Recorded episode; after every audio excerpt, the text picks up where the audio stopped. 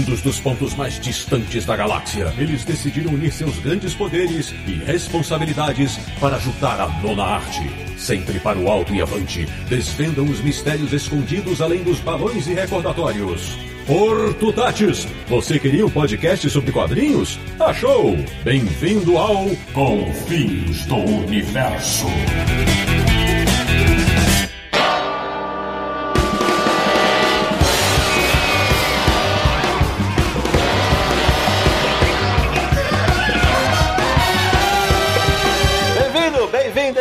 Começando mais uma edição de Confins Universo, o podcast sobre quadrinhos onde você nunca vai ouvir. Que é o podcast do Universo HQ, o site que já foi abduzido ao lado de uma vaca por um disco voador. www.universohq.com. E o programa de hoje é para contar a história da única mulher que comanda uma editora nacional de quadrinhos. Eu sou o Sidney Guzman, falo de São Paulo e já aviso o Marcelo Naranjo que hoje eu tô o cão. De Petrópolis, no Rio de Janeiro, o homem que se não trabalhasse com quadrinhos seria soldador subaquático, Samir Daliato. Hoje tá aquele verão bem quente. Da República de Piranga em São Paulo. Ele que quando tem fome, ou seja, sempre, não diz que tem um, mas três buracos no estômago. Marcelo Naranjo. No meu primeiro podcast de 2020. Estou até zonzo, mais que o normal. De São Paulo, retornando ao Confis Universo, nossa convidada especial desse episódio, que foi chamada justamente para fazer a entrevista. Isabelle Félix, bem-vinda. E aí, minha gente, gostaria de dizer que eu adoro um shiitake, adoro um shimeji, porque fungos é comigo. Olha aí! E fechando o esquadrão dessa edição, a nossa entrevistada, a dona da porra toda. Ela que sabe que a vida é boa se você não fraquejar. Minha amiga Janaína de Luna, bem-vinda! Ai, meu Deus, eu não sei se eu tenho mais medo ou se eu amo mais esse time, hein? Mas vamos lá. Pois é, meus amigos do Confis do Universo, o programa de hoje é para contar a trajetória não apenas da Jana, mas também da Mino, a editora que ela comanda. Então, prepare-se porque vai ter muitas histórias boas. A gente começa antes que você possa escapar de um labirinto. Até já!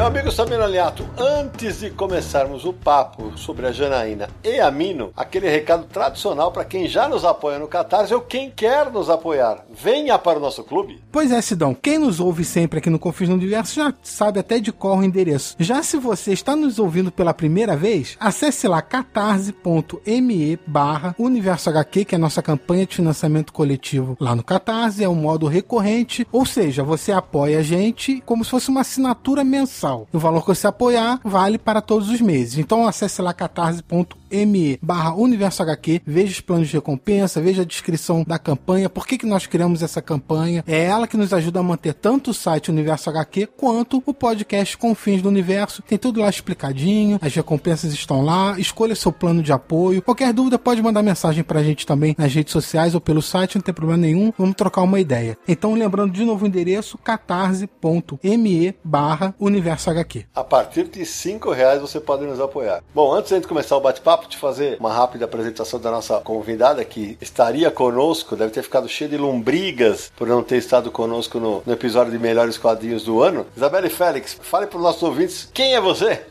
Olá, eu sou a Isabelle Félix, ou Belle Félix. Eu sou jornalista especializada em quadrinhos e também editora assistente na Panini. Eu me encontrava bastante no universo HQ, agora deu uma subida, mas pretendo voltar. Eu também ali pelos Garotas Geeks e eu também tô no meu Instagram, que é o arroba BelleFélix, Belle com dois L's, e no meu Twitter, que é arroba BelleFélix, dois L's também. Bom, e agora vamos começar o nosso bate-papo, né? Esse é o terceiro programa de uma série que a gente começou há algum tempo, que é justamente a nossa ideia é contar histórias de editores de quadrinhos. É, a gente começou com o Leandro Luiz Delmanto, que trabalhou na Globo, na Devir, na Pandora. Passamos pelo tio do Pipoca e Nanquinho, Daniel Lopes, o Bruno Zago e o Alexandre Calari. E agora é a vez de Janaína de Luna. Jana, tá preparada para ser sabatinada hoje, não? Não. Eu tô sempre preparada, meu filho. Aqui é sempre preparada. Ô, Jana, então eu vou começar justamente perguntando logo de cara isso. Quando surge a Mino, a Jana já era editora da Mino? Então, é uma história polêmica. Não, é, na verdade, quando surge a Mino, eu não fazia a menor ideia do que fazia um editor de quadrinho. E já me disseram algumas vezes que eu não falar isso em público, mas, como de lá em Recife eu não sou baú para guardar as coisas, na verdade a Mino surgiu por vontade do Lauro, Lauro Lassen, meu ex-marido, Uhum. que junto com o Daniel Lopes, do Pipoque Nanquim, um querido, eles tinham muito sonho de montar editora, o Lauro e mais uma turma. Só que eles nunca iam pra frente. E aquilo me angustiava, porque eu sou uma pessoa muito realizadora, assim. E aí um dia a gente tava numa pizzaria, perto da minha casa, de uma casa que eu morava, e eles começaram a falar, não sei o que. Eu falei, gente, você não abre editora? Ah, não, mas porque eles ficavam sonhando, sonhando. Eu falei, cara, vamos abrir a editora amanhã? E eles acharam que eu tava falando besteira, eu tava brincando. Eu falei, não, a gente vai abrir a editora amanhã. E aí eu tinha um dinheiro que eu tinha recebido de uma pequena herança, assim, uma- minha avó faleceu e, enfim, teve, deixou algumas coisas, meu pai já é falecido, então veio pra gente, uma besteira, assim, um apartamento que ela tinha que dividir pra 200 netos. Mas era um dinheirinho que eu não tava contando. E aí eu falei, não, vou pegar esse dinheiro e vou fazer a editora, porque o Laulo quer fazer editora. Aí no outro dia eu já tinha um advogado e um contador. E aí eu marquei de almoçar com eles, com o Daniel e com o Lauro, e falei, ó, tá tudo aqui já o negócio, o contador, o advogado, tudo. E eles ficaram meio achando que eu era louca, mas eu sou louca mesmo. E aí a gente começou a Mino. A primeira ideia, que eu não queria entrar muito, mas eu entrei com medo que o Lauro falisse tudo e, e meus filhos morressem de fome depois, que ele acabasse com o nosso dinheiro, porque ele é um gênio dos quadrinhos, mas um péssimo administrador. Uhum. E a ideia era eu ser administradora, porque eu já tinha uma empresa, que era uma empresa bem maior do que a Mino até hoje em dia é, e eu sempre tive empresa, Empresa do que, Jana? eu já tive desde produtora de, de, evento, de assim, fazia show até para meio médio porte, assim, até confecção, loja. Quando eu abri a mina, eu ainda tinha uma confecção que tinha ao todo com terceirizados e contratados efetivos, a gente tinha mais de 35 funcionários. Uhum. Então era uma empresa, uma empresa assim, maior, não era uma empresa grande, não era uma MSP, mas era uma empresazinha, assim, uma empresa de médio porte, assim, a gente tinha loja na Augusta, enfim. Ô, Jana, só pra eu situar para os nossos ouvintes aqui, quando a gente fala do começo da Mino, a Mino estreou em 2014. É, E- a minha estreou em 2014, mas é quase 2015, né, na verdade. Uhum. Agora, Jana, uma coisa que quando abre a Mino, o Daniel Lopes era dono da Mino também? Não, eu chamei o Daniel. Na verdade, eu falei pro Daniel, eu falei, como é que vocês querem fazer? Porque os meninos, assim, eles eles estavam achando que eu, que eu tava tirando onda. Uhum. Eu falei, não, o negócio é sério, vamos aqui. Aí o Daniel falou, não, Zona, eu tenho a ideia de montar uma editora com os meninos, eu tenho esse compromisso com eles, o Bruno e o Alexandre, e aí eu posso ficar como funcionário, assim, fazendo, não funcionário, né, mas enfim, não, não sendo sócio. Eu acho que o Daniel, na verdade, achou que eu ia perder todo o dinheiro dele. E, não, eu tô brincando, ele é um amor. Mas enfim, aí acabou que ele, ele ficou assim, e aí eu falei pro Lauro, falei, então tá, já que o Daniel não vai, então a minha vai ser só minha. Porque eu sabia que a grande parte do trabalho ia ficar nas minhas costas, no trabalho do dia a dia, porque o Lauro tinha um emprego que demandava muito dele. O Lauro, era, ele é um, um designer incrível, e um, na verdade, ele é um cenógrafo maravilhoso. E ele dirigia, ele era um diretor de cenografia maravilhoso, era muito requisitado, assim, tinha muita, muitas funções e tal. Então, eu falei, então a Mino vai ser só minha, tanto é que a Mino chama, o nome da Mino é Janaína Bruna, é o nome, o nome de verdade, Janaína Bruna Feduc ME, pra ninguém ter dúvida de quem era a Mino. Enfim, aí ficou assim, esse acordo, Daniel, é, ele ganhava o livro e o Lauro, enfim, ele era casado, ele perdia dinheiro comigo no começo. Ô, Jana, e por que Mino? O nome Mino? Então, o Mino foi o seguinte: eu comecei a ler quadrinho muito cedo. Eu me lembro que a primeira coisa que eu li que fazia sentido, assim, as letras fizeram sentido na minha frente, assim, foi uma história da Mônica e a capa voadora. É uma história dos anos 70, eu acho. Daquela Mônica, ainda aquela Mônica bochechuda, assim, com aquela pontuda. Uhum. E foi a primeira vez que eu vi que as letras eu olhei, porque era a história que eu pedi pra eu ouvir todo dia pra contar pra mim. Então eu decorei e comecei a entender que aquelas letras faziam sentido. Eu, eu aprendi a ler, não foi nem com a obra do MST, foi com essa revista.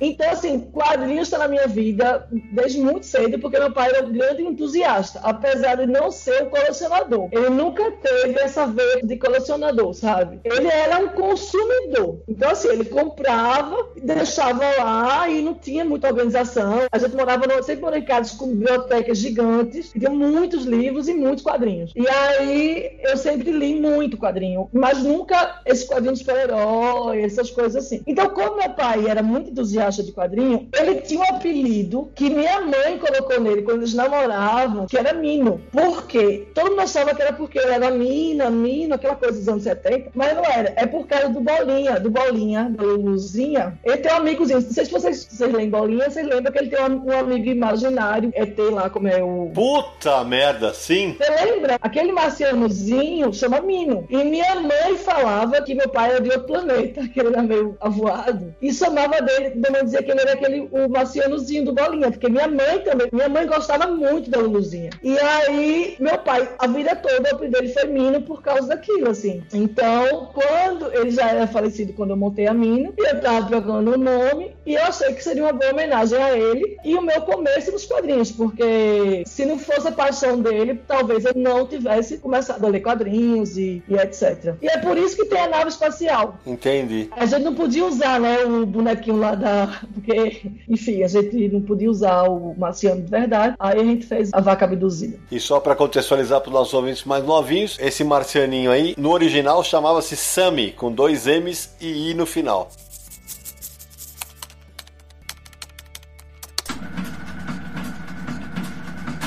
Que eu achei interessante que a Jana falou que ela sempre leu muitos quadrinhos quando ela era criança, mas que ela não lia super-herói. E aí eu queria saber, então, o que, é que ela lia quando ela era criança. Cara, é muito engraçado. Eu não lia super-herói e não lia MSP. Assim, não era que eu não gostava, porque era o que tinha na minha casa. Eu não tinha muita escolha. Meu pai não lia MSP porque ele lia coisas mais adultas e tinha bastante Mônica, mas assim, tinha, até lia Mônica, na verdade, mas era coisa dos anos 70, assim. Eu gostava muito da Tina do rolo, sabe? Mas aqueles que eles eram ripão e aquelas calças e tal. Eu lia muito quadrinho alternativo, assim. Então, por exemplo, eu me lembro que eu era muito, muito, muito apaixonada por um quadrinho que era o Lido, meu pai tinha edição do Lido Nemo. E era em inglês, eu não falava inglês, mas eu fazia meu pai ler Lido Nemo pra mim toda semana e eu decorava e ficava lendo Lido Nemo quando eu era muito pequena, assim, tipo 6, 7 anos. Então eu lia muito Chiclete com Banana, eu lia muito Animal, porque eram as coisas que meu pai comprava pra ele. Eu lia muito Zero, sabe? O Recruta Zero lá. Eu lia muito Sobrinho de Capitão. Eu li umas coisas assim que não é normal pra uma criança ler, né? Uhum. É coisa boa. É, então. Meu pai tinha bom gosto.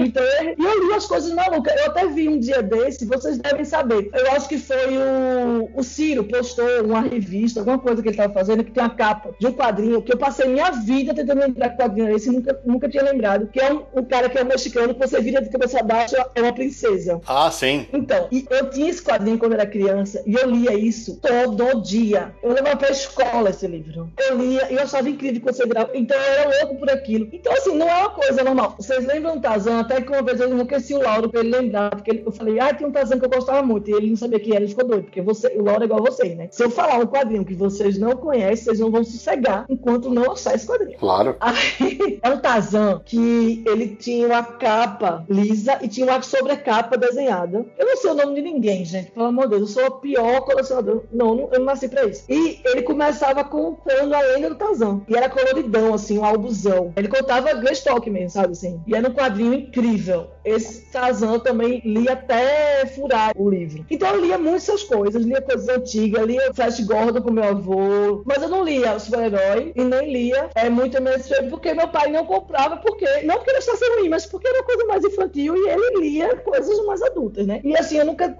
nunca pensei em pedir para ele. Às vezes eu pedia assim uma Mônica. Agora, em compensação, minha paixão mesmo, assim, minha obsessão até hoje é os patos. Porque Calbates moldou meu, meu caráter. Eu lia tudo do tio Patinhas. Você tem ideia? Eu tenho edição. Olha como eu é louca. Meu pai deixava tudo jogado, eu não colecionava. Era tudo meio esculhambado. E aí, eu me lembro que o Andeus Voador, algumas histórias do tio Patinhas que não tinha encadernado, aquelas coisas mais melhores, eu encapava comprar contact a capa.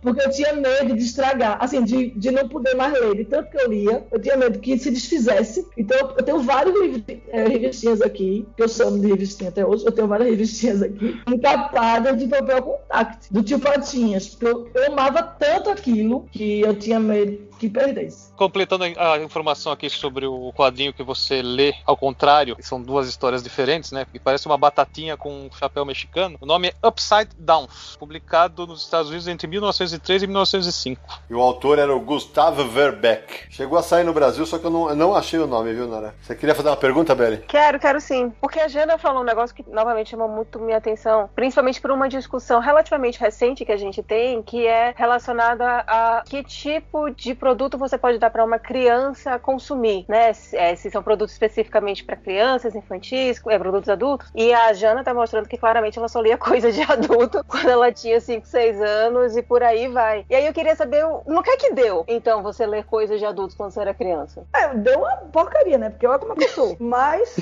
realmente, meu pai não tinha muito filtro. Ele não tinha noção, ele era uma pessoa que ele podia ser preso hoje em dia. Mas eu não sei, assim, eu, eu não acho que isso deu muito, muito errado, não, assim. Pra mim era normal. Eu não lia coisas muito, muito pesadas. Quando eu tinha até uns 11 anos, assim, eu não lia nada muito pesado. Porque se você pensar no que eu citei, não tem nada muito pesado, né? Dificulta zero, essas coisas. Ô, Jana, mas aproveitando a pergunta da Isabelle, tem uma coisa que hoje, felizmente, as coisas estão mudando, mas primeiro que não havia poucas leitoras meninas desses materiais que você citou. Como é que era quando você era pequena? Porque eu imagino que encontrar leitores desses materiais já era difícil. Esse Upside Down, por exemplo, ninguém conhecia. Agora, eu lembro que Animal, Chiclete com Banana tal. Você teve aquela porcaria daquela fase, ah, era a única menina que lia quadrinho no meio dos meninos. Como é que foi isso? Quer que eu te fale a verdade? Diga. Os quadrinhos não eram uma coisa que eu achava que tinha que ser da minha turma. Aham. Era uma coisa minha, sabe assim? Era uma coisa que eu não dividia com as pessoas. Então, assim, eu- a minha turma era a turma da música. Então, eu sempre andei com o pessoal de música, comecei a trabalhar com música muito cedo. E a turma de cinema, que eu sou formada de cinema e fui trabalhar com cinema muito cedo. Não era a turma do quadrinho, nem quando eu tinha 11, 12, 13 anos. Então, não era uma coisa que eu precisava encontrar pessoas. Eu trocava muito, assim, que eu digo assim, eu conversava muito com meu pai e com meu avô, porque eles Legal. também eram leitores muito. Mas eu nunca, eu nunca pensei. Isso agora que você tá perguntando é uma coisa que eu tô pensando. Eu nunca tive um amigo que lia quadrinhos. Então, mas já na adolescência, quando eu era mais velha, assim, com 15, 16 anos, eu me lembro de trocar alguns quadrinhos naquela época que lançou, acho que foi a Globo, não sei, que teve alguns encadernados, né? Que foi a primeira vez que eu comecei a ler super-herói. Eu já contei essa história que eu li, eu li seguido. Akira, aquele Akira que saiu, lembra? Acho que era Globo que lançou, não lembro. Porra, Jana, não me fode, cara. Eu trabalhava na Globo nessa época, você vai falar que, que você era adolescente? Não me fode, Jana. Mas eu tinha 14 anos, Sidão. Que ano que era aquilo? 1990, 91. Eu tinha 14 anos, Sidão. Eu sou nova, cara. Eu não sou velha. Tô brincando. Puta, me ferrei. Foi a primeira coisa super-herói que eu li. E aí, sabe o é pior? Que depois descobri que super-herói não era tudo daquele jeito. Foi muito triste essa descoberta. Eu achava que Cavaleiro das Trevas, Akira era o médio. Piada Mortal era o quadrinho super-herói médio. Me decepcionei muito. Thank you.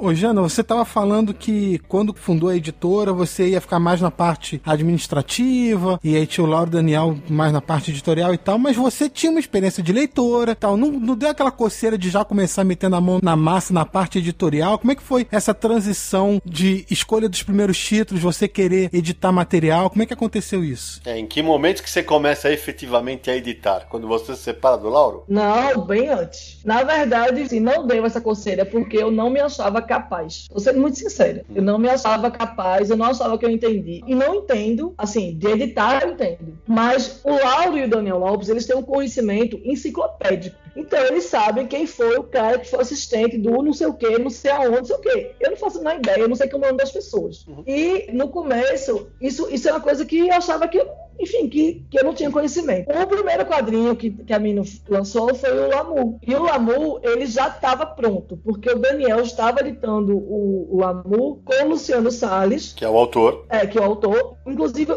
na Mino, o o mote que eu falei, vamos lançar. Porque ele tinha falado assim, que o Luciano tinha um acordo com a HQM e que tinha dado pra trás que ele estava sem editora, dia da pizzaria. E eu falei assim, então por que você não montou a editora? Falou, você é louco? Eu falei, é, monta a editora, a gente vai montar. E foi aí que a conversa começou daí. Porque o Daniel já tinha editado o quadrinho, né? Então aí o quadrinho estava pronto. E aí ele fez o quadrinho e tal. O segundo quadrinho que a gente lança é o Ramatan, que já estava pronto, né? Assim, porque era, era um relançamento do Pedro. E a gente tinha escolhido algumas nos quadrinhos. Quem escolheu as pessoas, os primeiros quadrinhos, foi realmente o Lauro Daniel. Quem escolheu os autores, na verdade, né? O Chico, o Pedro fui eu, porque eu tinha lido o Ramatan que me apaixonado, que era só o que ele tinha, assim, mais de conhecido. E o Fábio Cobiaco foi as primeiras pessoas que foram contratadas pela mim. E só para contextualizar, é o Pedro Cobiaco que a Jana tá falando. E eu acho que eu gostei bastante do quadrinho dele. Foram eles que escolheram os, os títulos. Só que quando começou a trabalhar, e lógico que eu acompanhando de perto tudo, começou a ter uma sinergia muito, um, sei lá, um, um entendimento muito grande entre eu, o Chico e o Pedro, que foram os dois primeiros que começaram a trabalhar nos quadrinhos na minha. E aí eu percebi uma coisa, que eu podia não saber quem era o cara que foi assistente do Kirby, não sei aonde, mas eu entendia de narrativa. Porque desde que eu me entendo por gente, é o que eu estudo. Seja para cinema, para audiovisual, para literatura. O que eu precisava era entender aquela linguagem, que é uma linguagem que já era próxima a mim como leitora. Então eu não era uma pessoa leiga completamente. Eu nunca tinha pensado em ver aquilo como profissão. E aí o Chico é um cara muito, muito responsável. Assim, eu acho que eu devo muito a ele, tanto ele quanto ao Pedro, porque o Chico falou: não, eu quero trabalhar com você. E o Pedro falou: não, eu quero trabalhar com você. Vocês já eram amigos, Jana, você e o Chico? Não, as pessoas acham porque a gente é muito ligado, né? Você sabe que o Chico a gente é muito ligado. Sim. O Pedro eu casei com ele, não tem como ser mais ligado. Verdade. É. Mas o Chico, todo mundo acha que a gente já era amigo e tal. Na verdade, o Chico foi o seguinte: o Chico fez o MSP e eu conheci o Chico do FIC, que ele tava lançando o Piteco. Cara, não sabia. Você não sabia, não? Não, pra mim vocês já eram amigos. Não, inclusive conheci furando a fila do autógrafo do Piteco. Que Vamos beleza. falar aqui os fatos reais. Eu furei a fila do Piteco, arranjei uma briga com o Martelo, porque, enfim, eu comprei, inclusive, lembra que a Panini não mandou os Pitecos, Sidão? Ô, Então, eu comprei o último Piteco que tinha na Comics. Fui pra fila do Chico, ele fez um autógrafo, a gente conversando na fila, conversando assim, tipo brincadeira. Depois, só, não vi mais o Chico. No último dia, eu tava falando com o Luciano Salles, que era amigo do Daniel, porque tava lá ao lado, Daniel, todo mundo. E o Chico sentou na mesa, sentou do lado, ele falou: Ah, eu sou João Pessoa, mas ele tava morando na Itália, lembra que ele morava na isso, Itália? em Firenze. É, e aí eu conversando com ele, mas assim, ah, de Recife tal. Foi só um minuto ali, comprei um print dele e fui embora. Não conhecia nada. Quando a gente monta a Lino, que isso foi um ano depois, todo mundo fala assim, não, porque a gente tem que arranjar autores. Aí eu li o Piteco eu achei fantástico, porque o Piteco é lindo. E aí o Lauro falou, ah, o Chico tá fazendo trabalho sobre porcos, que ele tinha postado uma coisa na internet. Eu falei, por que você não chama ele? E aí ele falou, não, mas é porque o Chico é uma estrela. Eu falei, ué, mas chama ele, ué. E aí eu liguei pro Chico, pelo telefone do nada, liguei pro Chico e falei, você não me conhece, eu não tenho uma editora, mas eu vou ter, porque eu não tinha, eu não tinha feito a mina ainda. E eu queria um quadrinho seu. Aí o Chico, hoje ele fala que pensou, que mulher doida, mas ele gosta de doido, né? Então eu falei assim, quando é que a gente podia conversar? Ele tava na fila da cultura, ele veio da cultura, pagando um livro. E aí ele falou assim, eu tô indo pra São Paulo daqui a 15 dias. Ele tava vindo pra aquela sessão do autógrafo da Bienal. Lembra, Sidão? Ou se lembro, ele tava vindo pra sessão de lançamento, na verdade era a na Bienal, que era das cinco primeiras graphics. Tava o Beruti, os irmãos Cafage, o Gustavo Duarte, o Chico e o Eduardo Damasceno e o Luiz Felipe Gaúcho. E aí nós- a sessão pra começar, e cadê o Chico? Cadê o Chico? Cadê o Chico? Perdeu a hora. Então, eu falei, onde você vai ficar? Ele falou, bem, eu tenho duas diárias pagas pelo MSP, porque esse cara naquele, hotel, lembra, do lado da Bienal ali? Sim. Aí eu falei, depois? Ele falou, depois eu ficar na calçada, aí algum amigo vai jogar um cobertor de mendigo em mim, tá tudo certo. Isso eu nunca tinha, eu tinha falado pela primeira vez, meu telefone, eu falei, não quer ficar aqui em casa, não? Ele falou, tá bom. Aí eu fui buscar ele naquele hotel da Bienal ali do lado. Ele entrou, tudo bom, tudo bom. Entrou, entrou no meu carro, veio pra casa naquele dia. Só que ele veio ficar cinco dias. Acabou que a gente, foi- a gente ficou tão amigo, assim, eu, a gente, eu, ele, o também, enfim, mas eu e ele, a gente ficou tão amigo que a gente foi pra Curitiba, pros, pra Gibicon junto. Voltamos, ele ainda passou mais uns 20 dias aqui em casa. E só foi embora porque eu liguei pra MSP e falei, manda passagem desse rapaz. E aí pronto, aí a gente começou a trabalhar junto e eu comecei a trabalhar com ele. Ele falou, não, quero trabalhar com você. O Pedro também falou, quero trabalhar com você. Porque a gente, eu tinha todo esse negócio de cinema, eu sou roteirista. E aí a gente começou a trabalhar junto. E o Chico me ensinou muito, assim, porque o Chico, ele tem muito controle, né? Você já trabalhou com ele, Sidão, você sabe que ele sabe muito o que ele tá fazendo. Ele não faz nada por acaso. Então ele pegou minha mão e falou: Vem aqui que eu vou te ensinar. O Pedro fez isso, e sabe quem fez isso também? O Deodato. O Deodato é uma das pessoas que eu mais gosto na minha vida, assim. E o Deodato pegou minha mão e falou: Vem aqui que eu vou te ensinar também. E você também, né, Sidão? Eu não. Não, você também. Eu sou muito grata, assim. Muita gente fala que o meio de quadrinho é machista, e é machista, a gente sabe que é machista, porque o mundo é machista. Mas, assim, eu sou muito grata porque tiveram homens incríveis que me pegaram pela mão, você é um deles, e falaram: vem aqui que eu vou te ajudar, assim. Teve mulher também, a Solange da Veneta foi uma pessoa que me, me deu a mão e falou: vou te ensinar também muita coisa. Ô, Jana, você tá falando do Mike Deodato, então eu vou fazer um, tipo um testemunho aqui, porque uma vez eu fui pra João Pessoa, fui no estúdio do Deodato, foi inclusive quando a gente fez a entrevista com o Deodato, que tá no livro Universo HQ Entrevista e tudo, e aí ele falou, pô, vai sair um quadrinho meu, que é no caso era o Quadros, pra essa editora nova, Mino, que eram aqueles quadrinhos que ele tava publicando na internet na época, conto histórias curtas e tal. E ele tava muito impressionado com a Mino. A Mino era uma editora nova, né, muito nova naquela época. É, o quadro, se eu não tô errado, foi o sexto quadrinho da Mino, cara. Pois é, e Quadros é uma edição muito bonita. Ela tem um formato maior, tem uma caixa de acetato, né? Uma, uma capa É de de acetato. Exato. Que quando a Jana lançou, Samir, eu lembro que eu falei pra ela, ô Jana, você tá maluca, você tá muito abusada, velho.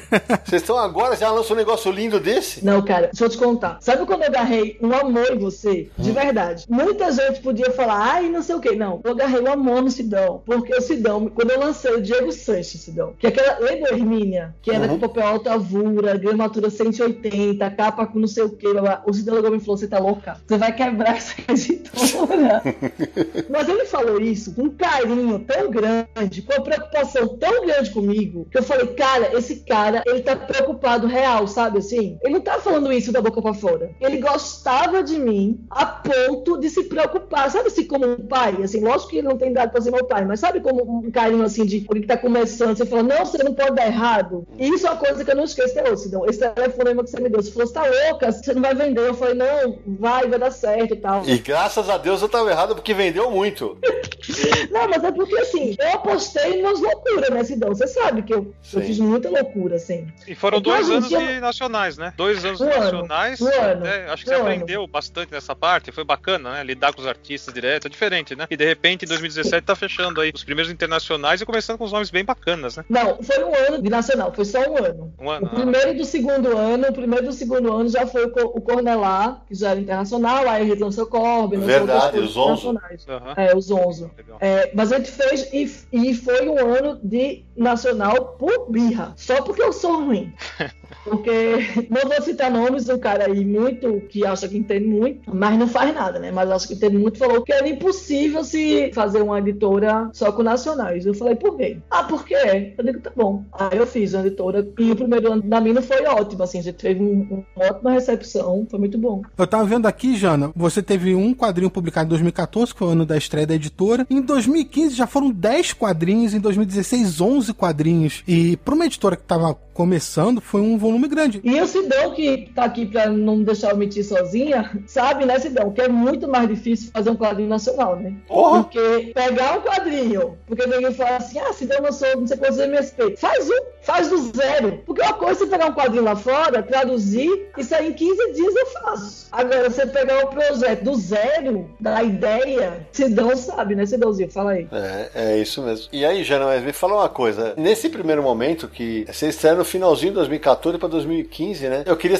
justamente saber o seguinte: quem que tomava conta das vendas para as livrarias? Porque aí, para mim, eu lembro quando a gente chegou a conversar, eu falei, cara, a parte difícil é essa. Quem vai fazer o contato com a livraria? Vocês nunca trabalharam, não sei o quê. Quem fazia isso? Era você? Eu. Eu fazia tudo na conta da outra empresa. Porque eu não fechei minha empresa. Eu acabei vendendo a empresa, mas eu vendi, pra você ter ideia, em junho de 2016. Ou seja, já tinha quase dois anos de mina. Foi um ano e meio que eu toquei as duas coisas. Eu não sabia nada, eu tô sendo sincera. Eu não sabia o que era um ISBN. Mas eu fui estudar. Quando eu falo que eu não sabia nada, não é que eu abri a empresa sem saber nada. De quando a gente resolveu montar Mino até o primeiro quadrinho ser publicado, foram uns cinco meses. Uns cinco meses que eu estudei, assim, enlouquecidamente. Eu fiz todos os cursos que existiam no mercado. Eu peguei todas as teses de mestrado. Eu fui para a faculdade, para a USP de editoração, e peguei tratados e projeto de mestrado, doutorado. Eu sou uma pessoa muito estudiosa. Então eu fui estudar tudo. Quando eu abri então eu já sabia como é que funcionava o mercado. Enfim, já conhecia os players. Eu fui atrás. Coisa que muita gente não faz, né? Vocês sabem disso. Tem gente que abre a editora porque é fã de quadrinho. Mas fica faltando o resto. Porque isso é um negócio. Quando a gente abriu a Mino, eu tinha feito já, até porque meus irmãos são empresários, muito bem sucedidos. Nos ramos completamente diferentes. Meu irmão é criador de camarão, tem fazenda de camarão. Só que eles, eles me levam na rédea curta, assim. A gente é muito próximo. Eu montei o plano de negócio e fiz a apresentação para eles, para eles autorizar eu abrir a Mino. Eu dinheiro era meu, mas eu, eu falei, não, eu preciso que alguém que entenda de negócio me dê o um aval. Então eu fiz um plano de negócio de três anos. Então a gente já sabia que no primeiro ano eu queria lançar só nacional, no segundo ano a gente ia abrir para internacional, o porquê disso. E sabia, inclusive, que o primeiro ano a gente não ia vender para as redes. Isso tudo não foi acontecendo, foi uma coisa que foi planejada. Então, apesar de não saber o que é NSDN, como eu já falei, eu sabia onde eu precisava procurar para ter as informações que eu queria. E aí eu acho que isso, isso foi o grande diferencial. E, Jane, em que momento efetivamente você começa a editar, a botar a mão na edição de quadrinhos? Você lembra em que álbum foi? Lembro, foi na Ilha e no Lavagem. Foi nos primeiros. Tirando o, o Lamu, que o Daniel fez sozinho, eu assumi Lavagem e a Ilha, sei lá, no, logo no começo. Eu me lembro que o Pedro tinha o primeiro capítulo eu já, eu já tinha assumido a edição da Ilha. Tá. Porque a Ilha é capítulo, né? Então, ele tinha para o primeiro capítulo. E Lavagem também, Chico falou, vamos trabalhar junto, porque a gente tinha se dado muito bem. Eu já tinha essa coisa de cinema junto, porque o Chico trabalha com cinema, eu trabalhava com cinema, a gente tem muitos amigos em comuns. Então a gente começou a trabalhar junto. Eu acho que o Chico teve, ele teve pena de mim e falou: deixa eu ensinar alguma coisa pra essa menina aqui. E sabe que tem um depoimento pra dar aqui que é, é um negócio curioso, porque quando começa a Mino, eu lembro que, inclusive, os primeiros lançamentos, um dia eu tava em casa, tocou a campainha à noite, falei, caramba, quem é? Eu falei, é o Lauro. Aí eu desci, o Lauro veio trazer, acho que o primeiro ou o segundo lançamento ele veio trazer na minha na, em casa, em mãos. Eu falei, primeiro, cara, tá louco. Lamu. Primeiro. Primeiro, um envelopinho. Assim. Isso, foi o Lamour. A gente levava de carro um por um. É verdade. Pra todo mundo. Aí eu, aí eu falei, pô, que super querido e tal. Aí, aí começa o processo de vocês lançarem títulos e um dia o Lauro, quando você já está editando, o Lauro me chama de lado e fala assim, Sidão, a Jana é uma puta editora de quadrinhos, velho. Ela é uma ótima editora de quadrinhos. Eu falei, pô, que legal. É... Ele falou assim, você vai ver, cara, você vai ver. Ela vai mostrar pro mercado que ela é uma ótima editora de quadrinhos. E eu achei um depoimento tão bacana, porque ele até então era o editor, né? E aí você começa a trabalhar, né? E acaba assumindo isso, né? É, na verdade, assim, o Lauro foi muito generoso comigo, assim, nesse sentido, porque o Lauro nunca quis ser editor. No uhum. sentido, ele nunca editou, assim, era Daniel e acabou eu assumindo, enfim. O Lauro sempre gostava da parte mais do livro, assim, de fazer o projeto gráfico, escolher os títulos e tal. Lógico que ele interferia muito, não tô falando que eu ia fazer sozinha, nem tô tirando o mérito dele, pelo amor de Deus, mas ele foi muito generoso de falar assim, não, eu acho que você ia ser muito boa e eu acho que você devia fazer. No começo eu ficava assim, não, mas eu acho que. Não, vai, você sabe sim, vai lá. Você sabe, né, Sidão? Não é todo homem que faz isso. Não é toda sim. pessoa que faz isso. E homem muito menos. E, inclusive, assim, eu me lembro na primeira, o primeiro bate-papo que a Mini participou como editora foi no Fast Comics. Outro homem que eu devo a mim é o Jorge, né? O Jorge, para quem não sabe, é, é, o proprietário da Comics, a principal gibiteria de São Paulo e do Brasil, né? Sim. A primeira vez que alguém foi convidado para o bate-papo foi no Fast Comics e eu falei, Lauro, vai. Ele falou, não, quem vai é você. E aí a primeira pessoa que falou fui eu. Foi muita generosidade dele também. Não sabia desse que ele falou isso pra você e fico muito feliz de saber disso, assim. Mas foi isso. Hoje em dia parece muito normal lançar livro em capa dura, lançar edição mais de luxo e tal. Mas quando a gente começou a fazer isso, eu vi que eu era louca. Não, quando saiu o livro do Deodato, eu falei, a Jana tá insana, a Jana ficou maluca. Esse livro vai custar os olhos da cara. Eu falei, a Jana tá doida, cara. No começo da editora me faz um negócio desse. Mas ao mesmo tempo era um negócio que você vinha publicando autores nacionais do cenário mais independente, tirando o Chico, que havia publicado comigo na Guerra com MSP, e você publica um cara que é um dos maiores nomes dos quadrinhos super-heróis do Brasil. E mas eu... fazendo autoral, né? Exatamente. Porque todo mundo fala assim, ah, mas eu acho que você tá perdida. Isso logo no começo, fazia uns seis, sete meses também. Porque você lança Chico, você lança Diego Santos, você lança Deodato. Qual é a sua? Eu digo, eu lanço quadrinho bom. E se você acha que eu tô doida, o problema é seu. Eu não devo satisfação a ninguém. Eu não devo satisfação. Tudo que sai na mina, você pode não gostar. Mas eu gosto.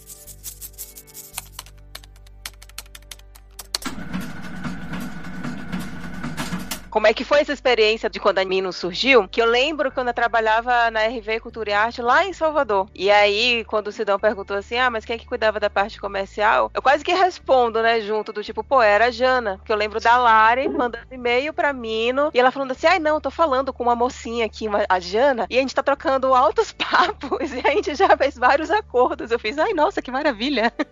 Ai, que fofa. É, não, muito fofa. O que eu achei interessante, uma coisa que você falou, foi que quando você quis abrir a Mino, você foi se consultar com seus irmãos, porque seus irmãos sacam de business. E, tipo, você quis fazer um planejamento inicial de três anos. Que quando você abre uma empresa, né, o interessante é você ter esse tipo de planejamento. E eu já tive conversas com outras editoras em que eu falava assim: não, mas vocês não têm um planejamento de como é que vai ser o ano que vem? E a resposta era: ah, não, mas a gente precisa saber como é que vai ser o resultado desse ano pra gente poder fechar as coisas do ano seguinte. E eu ficava tipo, cara, isso não faz sentido. Tipo, como assim você precisa esperar a venda daquilo que você tá produzindo agora pra ir então ver como é que vai ser o ano seguinte? Tipo, pra uma editora quebrar vai ser um tapa. Então eu queria saber como é que rola esse planejamento da Mino de você conseguir de fato, né, independente daquilo que você tá lançando agora, e você conseguir ter uma visão de como é que você vai ser no futuro da editora. E eu complemento, Jana, só perguntando uma coisa. Você falou que você tinha uma verba no começo. Até para quem sonha em abrir uma editora e ouve a gente, foi necessário um capital de giro muito grande no começo da Mino? Não foi. Eu acho que era alguma coisa de 40 mil reais. Que assim, que é bastante dinheiro, gente, mas para abrir uma empresa não. Mas o que eu tinha, primeiro, eu tenho uma capacidade de trabalho assustadora.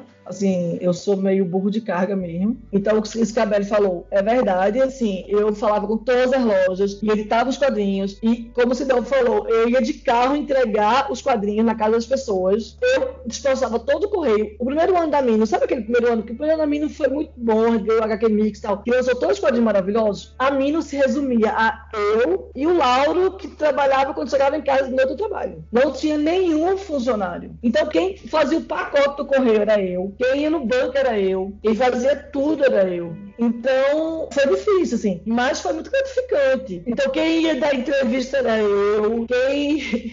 Só tinha eu, assim. Eu brincava que eu era modelo manequim manicure. Eu fazia tudo. Mas funcionava, assim. Eu me lembro que no lançamento de lavagem, quando a gente fez a pré-venda, a gente tinha uma lojinha no Facebook só. Vendeu, a gente, a gente não tinha noção. A gente botou lá, pré-venda lavagem, autografado. E foi dormir. Aí, umas 36 horas depois, a gente foi ver e tinham vendido 300 e pouco lavagem. E aí eu só pensava, caramba, como é que a gente vai assinar agora empacotar 300 e pouco no quadrinho? Ficou eu e Chico. O Chico veio pra cá pra São Paulo, tinha um feriadão, não lembro qual era o feriado. Acho que era Semana Santa. Ficou, lá eu tava doente, ficou eu e Chico na sala. E você conhece os autógrafos de Chico, né? É aquela Sim. coisa. Fazendo 300 e tal lá. E eu empacotando. E pior que a gente não tinha convênio com o correio. Então eu tinha que, eu e Chico carregando os livros, assim, no carro, na mala do carro, e postando. E as mulheres tinham que dar aqueles papeizinhos que vinham o, o rastreio, assim, gigante. E aí eu tinha que ir achando o CEP das pessoas para mandar para as pessoas os rastreios. Eu quase fiquei louca. Eu fui ter uma funcionária, meio período, que foi a Aninha. A primeira funcionária da Mina foi a Aninha, filha do Otávio da Jubiteria. Lembra da Aninha? Sim. Ela veio trabalhar comigo meio período, assim, dois, três vezes na semana pra dar uma força, porque eu tava ficando louca. Isso já foi. Aí eu acho que já foi quando a gente lançou o Corda lá. Já tinha mais de ano de editora, assim. E deixa eu fazer uma observação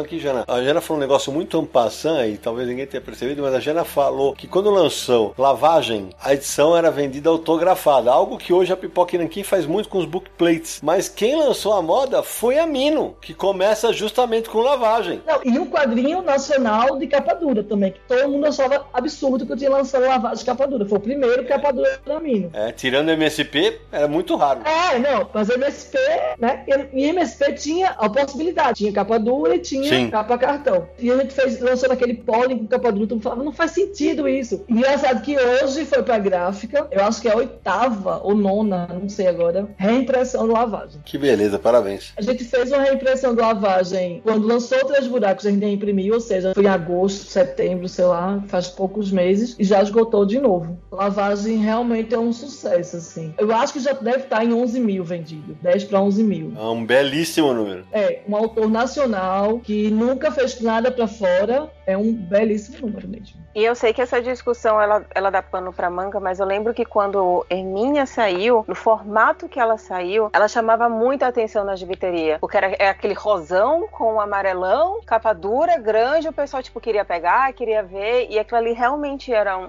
um chamariz à, à qualidade editorial física do quadrinho. E foi uma aposta alta, mas que funcionou. E o Hermínia, que é um quadrinho do Diego Sanches, que até chegar na, na Mino, publicava edições mais de grampo, né? Mais underground e tal. Aí a, a Jana me bota o, o Diego logo de cara numa edição de capa dura. O Perpétuo Mobile, ele é capa dura? Não, né? Esse é capa cartão, né, Jana? Ele é, mas é um livro que já tinha sido publicado antes. Porque Uhum. o que, que a gente gostava de fazer? A gente gosta de fazer. Quando vai entrar um autor, porque a mim não gosta, nem sempre a gente consegue, mas a gente gosta de trabalhar com autores e não com títulos. A gente trabalhou autoral e a gente gosta de ter uma parceria. Então, quando é possível, o autor, vamos supor, porque eu nunca cheguei para autor e falei, eu quero esse livro. Eu sempre falo, eu quero trabalhar com você, que é diferente. E aí, quando eu cheguei e falei, eu quero trabalhar com o Chico, eu fui lá no que o Chico tinha publicado independente e achei o azul e falei, vamos relançar. E eu fiz com o Pedro, com o Ramatan, fiz isso com, por exemplo, o Alcimar, a gente relançou o de Abiel, com a Bianca a gente relançou o, Dora, enfim, já fiz com vários autores, que é o interesse da gente. O Diego Santos, ele tinha lançado o Perpétuo Mobile, só que a edição era muito ruim. E eu me lembro que eu fiz ele reletrear toda a edição à mão, e ele ficou me xingando. E foi, foi bem o, o Perpétuo Mobile. Até hoje vem bem, tá esgotado e tal, mas a gente não esperava o que aconteceu com a Hermínia. Era um livro que não era caro, mas era um livro que parecia caro. Era um livro, acho que custava 46 reais, mas na época não era tão barato. E era um livro muito de luxo. E era o Diego Sanches, que era o cara do underground total, né? E a gente só fez, acho que 1.200. Acabou em dois meses, um mês e meio. Um mês e meio, dois meses, a gente teve que reimprimir o Hermínia. Então, com a Hermínia, eu tive, eu tive certeza que existia, sim, uma demanda reprimida que eu não estava doida. Porque eu achava que essa coisa colecionista que existia no público de quadrinho mainstream também existia no público de quadrinho alternativo, só que eles não eram supridos. Eu falei, acho que as pessoas estão fazendo errado, tentando fazer o livro mais barato. As pessoas não querem um livro para ler e jogar fora, eles querem um livro para guardar. E foi com esse pensamento que eu falei, não, eu quero, eu quero apostar em edições de luxo. Porque a gente tem muita discussão, né, gente? Não fala a verdade, capa dura, capa mole. Todo mundo aqui trabalha no meio. O neguinho fica reclamando capa dura. Aí, aí todo lança um capa dura e um capa mole. Aí o capa dura vem três vezes mais. Aí você fala, gente, não dá. Quantas vezes não acontece isso assim? A gente sabe que acontece direto isso. Eu não sei se é MSP, porque é outro tipo de público. Mas eu tenho relatos do pessoal da Devi, de outras coisas que lançam os dois, que às vezes continuam só o capa dura porque vende muito mais que o capa mole. E agora, lembrando de responder a, pergunta da Bela que ela fez sobre planejamento, eu acho que todo negócio tem que ter um planejamento. Lógico que a gente tem que fazer ajustes no meio do caminho, mas você tem que saber onde é que você quer chegar e como você acha que vai chegar. Sem isso, você está chutando no vazio. assim, é loteria. Você tem que analisar o cenário, você tem que ter um plano estratégico do que você quer. Então, por exemplo, por que a gente não trabalhou com as redes no primeiro ano da mina? A mina no primeiro ano esgotou tiragem de lavagem, de ilha, não sei o quê, trabalhando só com pequenas biterias e com a, a venda direta. Por quê? Não é porque foi aleatório, porque eu queria fazer uma marca forte. E eu só consigo fazer uma marca forte na hora que eu tenho uma proximidade maior com o meu ponto de venda. Na hora que eu entro na cultura, eu sou mais uma. Na gibiteria, eu não sou mais uma. Então, para mim, mais importante do que o escalonamento de vendas era a formação da marca. Isso era o objetivo do primeiro ano. No segundo ano, era a gente fazer entrar nas redes. Isso foi muito importante, porque a gente nunca entrou numa rede que a gente foi atrás da rede. Todas as redes vieram atrás da gente. Todas. Amazon, Cultura, Sará, todas vieram atrás da gente. Porque a demanda, as pessoas iam lá, pediam, e aí eles eram obrigados a procurar a gente. E eles ofereceram contratos que não eram interessantes, a gente falava não. Eu falei da Amazon, eu passei mais de ano falando não. Nossa, aí eu aí lembro eles- disso, que a gente procurava muita coisa da Mino na Amazon e não achava. Isso era muito curioso. Sim, porque eles faziam contratos que não eram interessantes para mim. E eu tava bem, e eu falei, não. E aí, quando a gente conseguiu chegar num, num denominador comum, que era bom para todo mundo, eu não tô falando que eu acho que a Amazon era horrível, não. pra eles era bom daquele jeito, pra mim não era. E um dia a gente falou, pô, gente, vamos trabalhar junto? Vamos, foi pra todo mundo. Mas nos termos que era interessante pra mim. Então, tudo isso só pode ser feito com planejamento estratégico. E lógico que você faz ajustes, né? Você tem que saber como é que você vende esse ano, você tem que ter controle dos seus números, você tem que saber qu- quais são os seus custos, você tem que fazer projeção. E o problema da cultura e da Saraiva, isso atrapalhou vocês? Como, como foi? Muito assim. Tudo que a gente pensou no primeiro ano, a gente fez. Tudo que a gente pensou no segundo ano, a gente fez. Quase tudo que a gente pensou. O terceiro ano era pra gente começar a vender títulos pra fora e trabalhar em outras esferas, né? Que não o quadrinho. É levar o quadrinho pra cinema, pra televisão, essas coisas. Isso ia ser feito no terceiro e quarto ano, né? No planejamento. Isso foi atrasado por conta da quebra da, das livrarias. Isso, isso prejudicou muito, mas eu acho que a gente foi muito rápido em se rearranjar, digamos assim. Ô, Jana, mas naquele começo que você trabalhava só com gibiterias, porque as gibiterias também enfrentavam dificuldades. Você não chegou a levar, entre aspas, calote de nenhuma delas? Calote, calote mesmo não. Teve uma gibiteria de Santos, que abriu em Santos, mas que durou muito pouco, e o rapaz teve um problema, inclusive, pessoal muito sério e tal, e aí ele não conseguiu honrar. Mas foi uma coisa tão ínfima, assim, só, só pra dizer que não teve. Entendi, que bom. Eu tive muito atraso, pagamento. Teve gibiterias que ficaram 10 meses sem me pagar. Certo. Mas no final pagaram. Então, assim, e não foi uma coisa que não paguei, não respondo. Não, assim, não estamos podendo, então beleza, vamos lá, eu ajudo. Não foi assim, tipo, não dando satisfação. Foi conversando e vendo que às vezes as pessoas passam por dificuldades. O interesse da gente é que as, que, que as lojas sejam cada vez mais fortes, né? Porque é Exatamente. muito importante para a formação do público da gente. A Amazon é incrível, mas a, a Amazon você tem que ir lá e procurar o quadrinho que você quer, né? Nas biterias você entra lá, o cara oferece para você, olha, eu acho que você vai gostar disso. É. É o que a banca fazia antigamente. Você ia na banca, comprou um negócio, via outro, comprava. Thank you.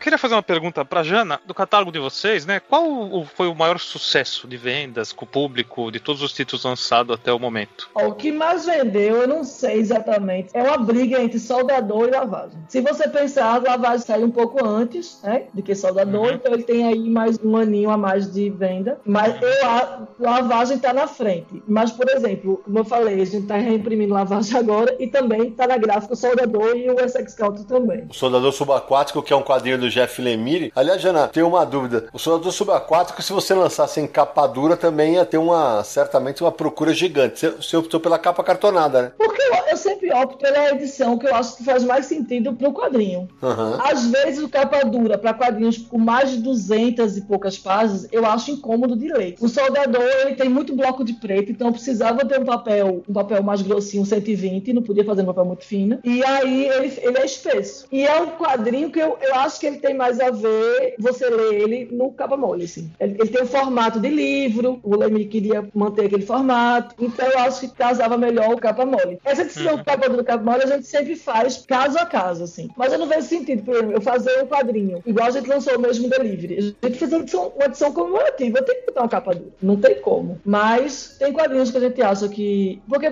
por, por mais que. Ó, o Hermínia tem 80 páginas, o Lavazzo tem 80 páginas. Eu acho que aí não tem nenhum quadrinho com mais de 230 páginas de capa dura. Ô, Jana, e aí o engraçado é que a gente sabe que no mercado tem gente, ah, é muita capa dura, tem gente que não gosta tal. Você já falou disso naquele episódio que a gente gravou sobre crise do mercado, mas qual que é a tua posição a respeito disso? Capa dura, capa mole? Cara, eu acho que quem fala essas coisas é porque não entende o que tá falando. Porque o problema das pessoas não é com a capa dura. O problema das pessoas é que eles acham que encarece o quadrinho pela capa dura. Quando não é verdade. A gente sabe que não é verdade. Porque eu até falei isso já, mas é bom repetir, porque não adianta, né? Você não sabe que tem coisa que a gente tem que falar, falar, falar, falar, falar, mas enfim. Tem quadrinhos que eu sei que o quadrinho vai ser caro. Independente se eu fizer capa dura ou capa mole. Por exemplo, Gideon Falls. Gideon Falls, o direito foi caro. Os arquivos eram muito caros. Não porque eram imagem, mas porque é só o Lemmy, o Sorrentino e o David Stewart colorindo. Não tem como ser barato. De uma série que tá assim, fenômeno lá fora, já vendido pro cinema. E eu vou ter que cobrar caro. Então, a minha diferença é cobrar entre 70 e 75 reais. Então, eu prefiro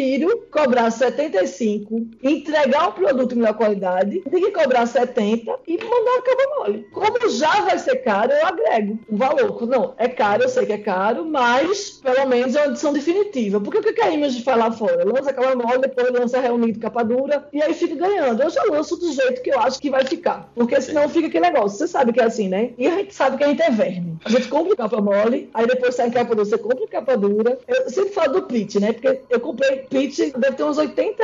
Eu começava a lançar, você já tinha, mas você falou, vai ficar diferente. Aí você comprava tudo de novo. Ele é tudo verme. Só para esclarecer aqui para o nosso ouvinte, evidentemente que quando você imprime em capa dura, a gente tem um, um custo in- individual por edição maior do que o capa mole, mas o que a Jana está falando é justamente isso. Hoje, na hora de vender o valor percebido do capa dura, se você imprimir os dois, as duas versões, muitas vezes faz mais sentido você fazer em capa dura, porque o capa mole não vende o suficiente a mais para compensar a diferença de preço. É por isso as pe- as editoras acabam optando pelo capa dura. Não, e se dá, eu vou te falar números. Eu tenho livros que eu sei em capa mole e capa dura, o Gideon Foss é um desses, que a diferença no preço de gráfica era Uhum. 1,78 centavos. Putz! É muito pouco. Então eu prefiro entregar uma coisa melhor, porque assim, ele ia sair 70 reais, porque eu acho que ele tá 69,90 ou 70 reais. Ele ia sair nessa faixa independente, porque o que foi caro não foi o um real do capa dura. O que foi caro foram os milhares de dólares para Image, né? Pra você ter ideia de arquivo, se eu não me engano, de arquivo, eu paguei 1.800 dólares de arquivo de cada número. Arquivo. Isso é caro, né? Não é capa dura. Então, já que eu vou ter que cobrar caro pro meu público, eu prefiro dar uma coisa melhor.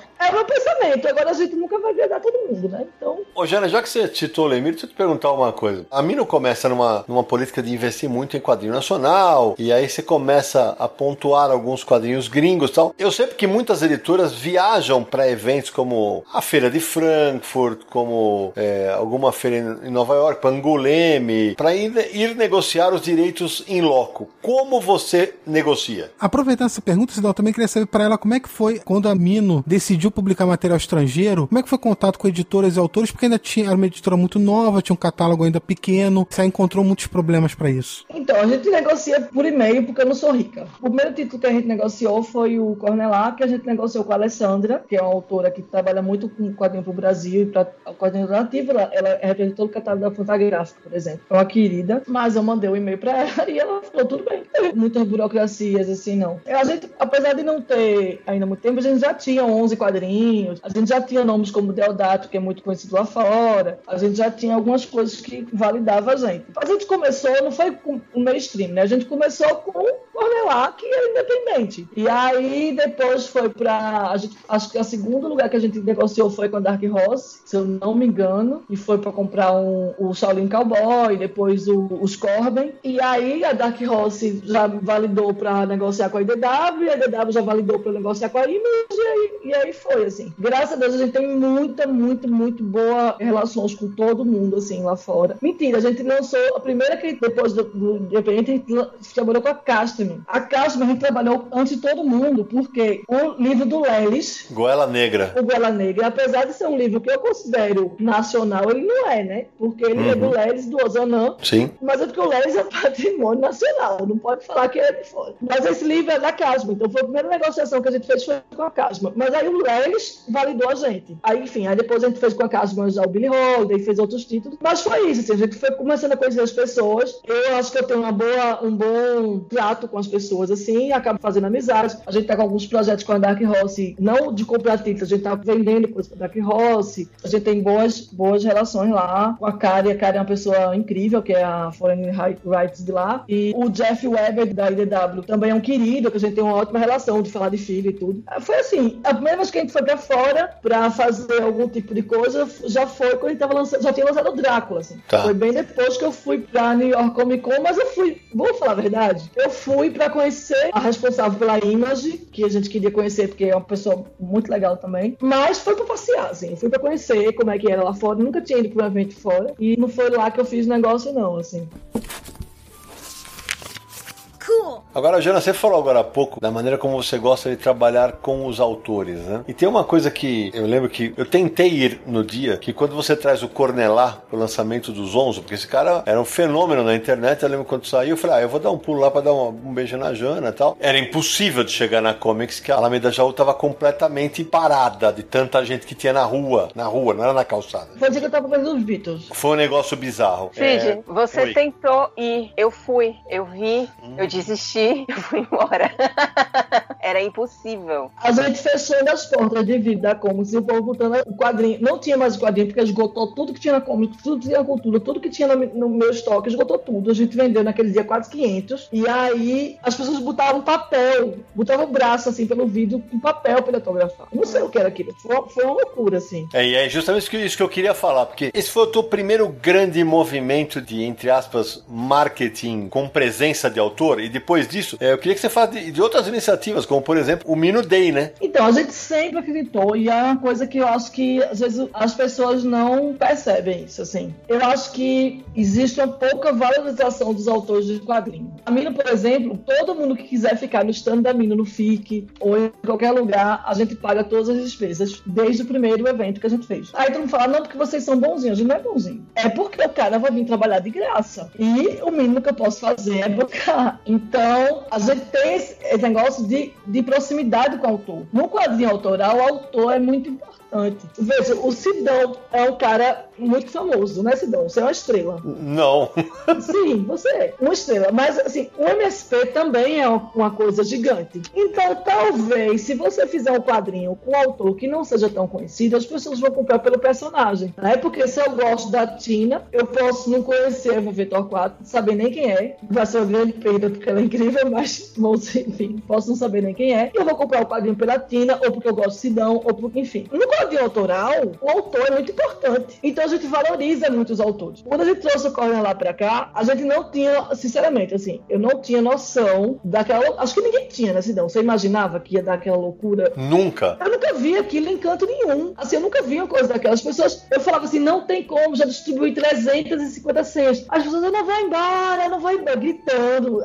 Fechou rua, não passava carro. Tô falando, era Beatles. A gente trouxe ele pra cá, pra São Paulo, e depois ele foi pra Gibicon. A gente levou ele lá pra Bienal de Quadrinhos. Desculpa, eu falo de Bicom, mas é Bienal de Quadrinhos. Já era Bienal nessa época, Bienal de Quadrinhos. Curitiba. É, e aí o Mino Day, na verdade, o Mino Day sempre existiu, só que tinha outro nome. Desde o primeiro ano, a gente fez o Toda Mino. No primeiro ano, era sempre na véspera do Fast Comics. A gente aproveitava que os autores tinham vindo pra São Paulo pro Fast Comics, a gente trazia todo mundo, que eram poucos. E a primeira vez foi na gibiteria, teve o Toda Mino, que até o Garrocho da Maceno foram, que ia lançar ainda o livro, que foi todo mundo, até Luciano Salles, todo mundo foi. E teve um bate-papo. No segundo ano, teve o Todamino, que foi na cultura, que foi Alcimar Frazão, foi, enfim, foi todo mundo da Mino, praticamente todo mundo. Foi o Chico, só o Deodato não foi porque, enfim, ele, ele não veio para São Paulo. Então a gente fazia esse evento da Mino. E aí, quando a gente começou a vender na Amazon, a gente resolveu, a Amazon falou assim, vamos fazer um evento da Mino. E aí eu falei, vamos fazer o dia da Mino, vamos fazer o Mino Day. Que na verdade, porque o Fast Comics acabou, né, não teve mais Fast Comics, e eu queria ainda ter esse evento anual que reunisse os autores. Porque para o público, o Mino Day ou o Toda Mino é uma coisa rapidinho, bate-papo ali. Para a gente, é um espaço de troca de conhecimento muito, muito importante. Tentar criar esses espaços que eu acho que falta, não é no quadrinho, em geral, a gente tem pouco espaço de convivência. Essa troca é muito importante. Então, quando eu faço o Mino Day, não dá lucro. Uhum. Mas, assim, por exemplo, o Deodato conversando com o Diego Sanches, os dois saem mais ricos. Então, assim, o Mino Day, o Toda Mina, o Mino Day, enfim, esses eventos, apesar que o público é uma coisa, pra gente é um espaço mesmo de convivência entre os autores, de troca, porque para as pessoas dura uma tarde, uma noite, um dia, agora vai ser, esse ano vai ser totalmente diferente. Vai ser, gente, você não tem ideia como vai ser o Mino Day esse ano. Não, então conta pra nós, velho. então, olha só, o Mino Day eu não posso falar, eu tô, segunda-feira eu vou, vou confirmar o local. Mas já adianto para vocês, vocês são os primeiros a saber. O Mino Day vai ser um dia inteiro com todos, praticamente todos os autores da Mino. Uau! Vão ter seis workshops, vão ter dez palestras. Palestras não, né? Mesas e painéis. E vai estar todos os autores autografando também. Então vai ser quase uma convenção, assim, vai ser quase um evento. Só que vai ser com tudo da Mino. Esse evento vai acontecer aqui em São Paulo. Ele vai ser ou no dia 1 de maio, ou no 2 ainda, porque tá, como o local ficou de responder pra gente segunda-feira feira. Então a gente não sabe exatamente se vai ser no dia primeiro ou no dia 2, que vai ser um feriado, né? Em São Paulo vai ser sexta, sábado, feriado. E ele não vai ser gratuito, mas ele vai ser quase. Você vai comprar X em livros e aí você tem direito de, de, entrar. E é pouco, assim, é 50 reais em livros, 60 reais, eu acho. E aí você ganha a entrada do. A gente tá fazendo isso porque a gente tem poucos lugares lá. Então isso é pra evitar que vá um monte de gente que não quer ver e acaba tirando lugar de pessoas que querem ver, né? Então, assim, é difícil você dizer que você vai a um evento desse que tá lá. Vou iniciar primeira mão. O Box Brown vai estar, tá, por exemplo. Olha só. É, que vai estar tá um Chico que vai. Isso é só o primeiro internacional que eu posso confirmar. Mas a ideia é que tenha pelo menos três internacionais. Três internacionais. Que vai estar esses autores e que você não vai comprar um livro, né, Sidão? Uhum. Os workshops é por ordem de chegada e aberto para todo mundo. Vai ter o workshop do Santo Louco, vai ter o workshop do Chico, tudo gratuito. Vai ter workshop do Pedro Kobiak sobre narrativa em cor, vai ter palestra, não palestra, vai ter um tipo um TED Talk do Albuquerque, vai ser um evento pro meio. Ele não é um evento para angariar público novo. Deixa eu explicar para vocês. As discussões que vão estar lá vão ser discussões com nível mais avançado, digamos. Então, assim, não vai ter uma coisa introdutória. Não, e sem contar, né, Jana, porque acaba sendo uma chance também pro leitor, o leitor que vai acaba comprando um quadrinho, às vezes, com preço mais em conta, e o dinheiro fica só com a editora. Você acaba ajudando a editora do que você gosta, né? Muito, ajuda muito. A gente tá fazendo esse negócio daí na entrada, vocês entenderam como é, acho que ficou claro. Sim. É como fazer consumação de um bar, sabe? Assim, Uhum. olha só, você tem, você dá 60 reais, mas você pega 60 reais em livro. Então é, é isso, assim, eu preciso comprar 60 reais em livro, ou você pode comprar 200, mas assim, se você comprar a parte de 60 reais, você ganha o ingresso. Legal. É, um jeito da gente também evitar, porque assim, a gente vai ter, acho que 300 vagas só. E você sabe que assim, né, de graça vai a, a namorada, o vizinho, e acaba, pô, você- o Santo Louco, por exemplo, vai dar uma, uma oficina de composição e narrativa. O Santo Louco é um monstro. É, e pro nosso ouvinte que talvez seja mais novinho não sabe quem ela tá falando, é o Matheus Santo Louco, que a Jana acabou de lançar na edição compilada do Mundo Urbano, que é um quadrinho muito legal, que é Matheus Santo Louco, Rafael Buquerque e Eduardo Medeiros, todos juntos, uma edição de 10 anos dessa série, que eles lançavam de maneira independente, era, era revista primeiro, depois teve uma edição pela Devir, e agora ganhou uma edição definitiva pela Mino, que tá muito bacana. Então, um negócio desse de graça, eu sei que pode interessar muita gente, né? Assim, o Chico vai dar uma coisa, acho que de aquarela, se eu não me engano, uma oficina. Então, assim, tudo gratuito, assim. Já tem a data, Jana? Não tem a data certa, porque, como eu te falei, a gente vai fechar o lugar segunda-feira, tá em negociação. Não posso falar qual é o lugar ainda, mas a gente quer uma coisa central, perto da Paulista ali. Mas vai ser ou no dia primeiro ou no dia 2, né? Porque o local tá vendo qual dos dois dias que eles conseguem disponibilizar. De maio, primeiro ou dia 2 de maio. Agora, o Minute Day começa no dia 29, com aquela festa já famosa, que vocês todos estão convidadíssimos. Uou! No dia 29 vai ser a festa. No dia 30 vai ser aquele dia de imprensa, que é muito legal. A gente vai fazer mais organizado esse ano, que é legal porque os canais conseguem é, ter muito conteúdo, né? E já deixar o conteúdo preparado. E no dia 1 ou no dia 2 vai ter um evento pro público, que é esse. É como se fosse uma convenção, né? De, tem os autores, tem palestra, bate-papo e etc. As palestras a gente tá fazendo aqui umas muito legais, assim. Eu tava, pra você ter ideia, os temas das mesas é, por exemplo, a construção da página como comunidade narrativa. Esse é o tema de uma mesa. Trabalho autoral versus trabalho para a indústria, né? Sob demanda. Prós e contra. Então, essa mesa, por exemplo, tem o Albuquerque, o Chico. Então, assim, são coisas mais para pessoas que já entendem mais de quadrinho, não é aquelas mesas de iniciantes. Eu acho que vai ser um evento bem diferente. Quem estiver ouvindo a gente aqui nesse episódio pode ficar tranquilo que quando tiverem mais informações confirmadas pela Janaína e pela Mino, a gente divulga no Universo HQ também. É, lembrando que, assim, infelizmente as vagas vão ser limitadas porque, né, não tem como a gente abrir para todo mundo. A gente vai gravar tudo e vai transmitir online.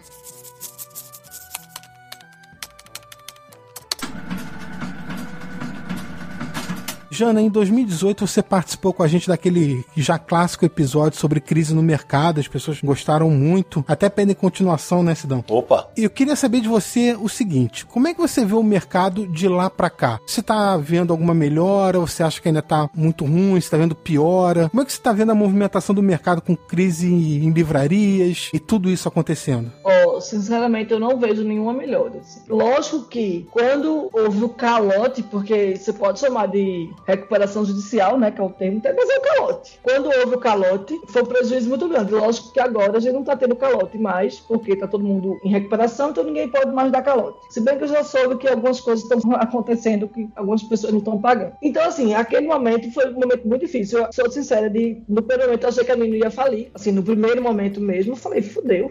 Mas agora a gente já aprendeu a viver nesse novo mundo. Mas não tá fácil. E eu acho que a conjuntura não é nem editorial só. Eu acho que não tá fácil o Brasil, né, gente? Exatamente. O Brasil não tá fácil. Então, a gente não pode se enganar de achar que o nível de desemprego que a gente tá, com o nível de empregos informais, né? E com os salários cada vez menores, perdendo, perdendo poder de compra, que a pessoa vai comprar quadrinho, né? Por mais que a gente seja apaixonado por isso, até eu que sou apaixonada, não vou comprar um quadrinho em vez de pagar a escola dos meus filhos. Quadrinho é supérfluo, gostemos ou não. Pois é, exatamente. Por mais que a gente ame, né, a gente sabe que não é. Então eu acho que é uma questão muito mais profunda do que discutir só o mercado editorial. O mercado editorial está passando por ajustes, porque o mercado editorial também fez muita merda, né? Vamos também falar. Uh. É. E eu acho que o mercado editorial como um todo, eu não estou falando das editoras, não, estou falando das lojas, às vezes eram muito precários, assim. A gente sabe que sempre fizeram práticas muito desonestas.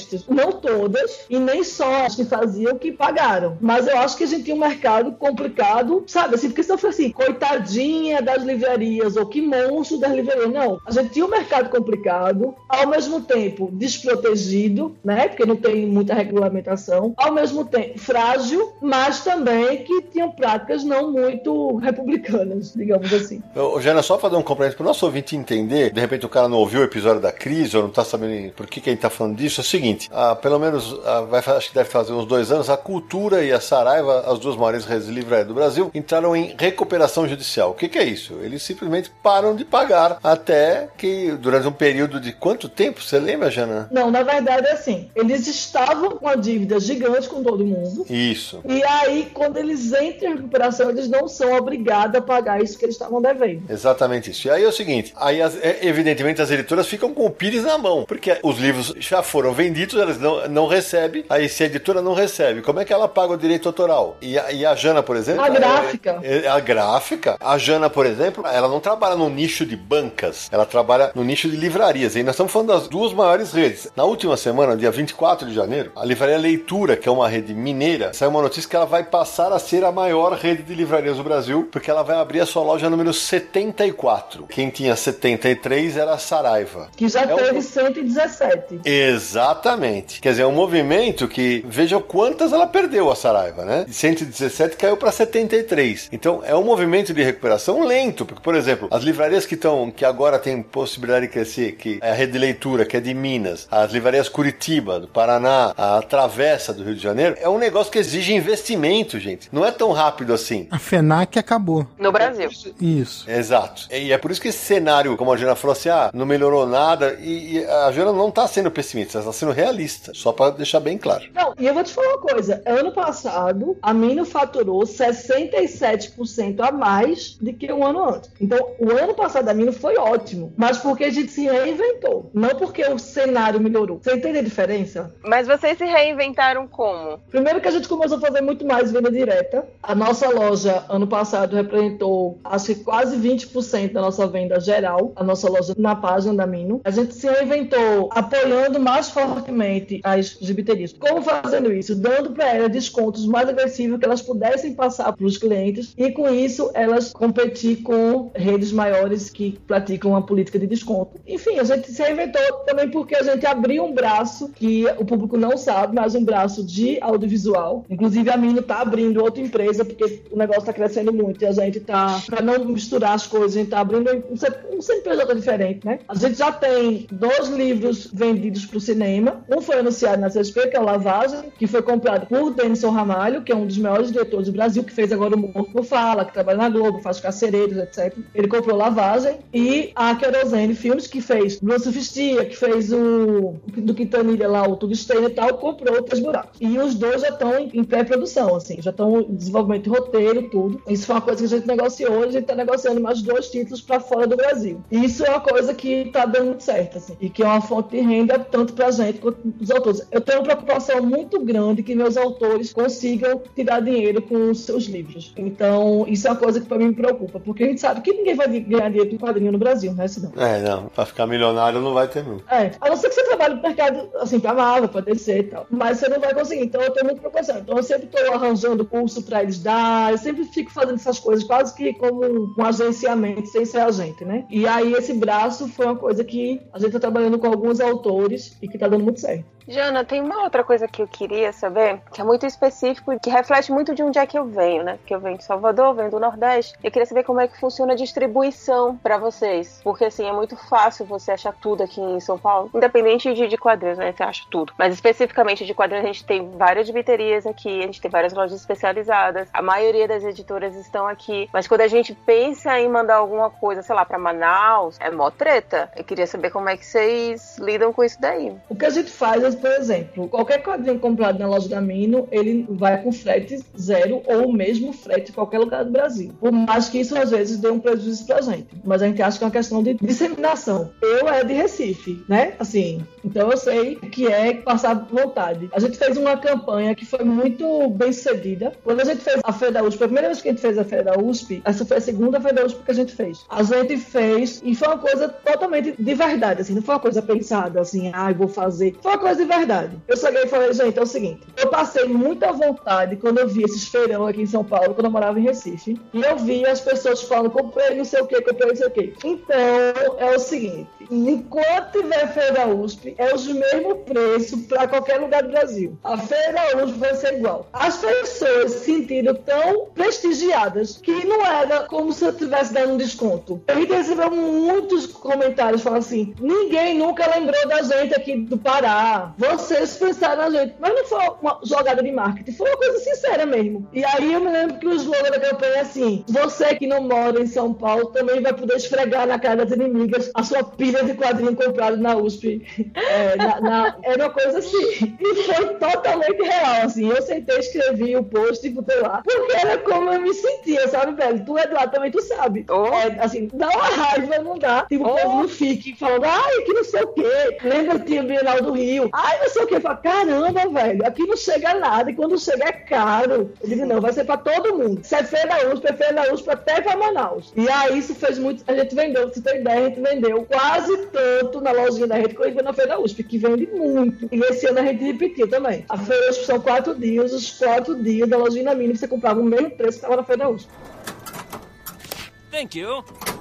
Ô, Jana, vou fazer uma pergunta aqui, se você puder falar, né? Claro. Uh, nesse tempo aí trabalhando com quadrinhos com a editora, rolou alguma treta com o autor? Algum Ultimate Fighting? Ou... Rolar rolou, a gente sabe.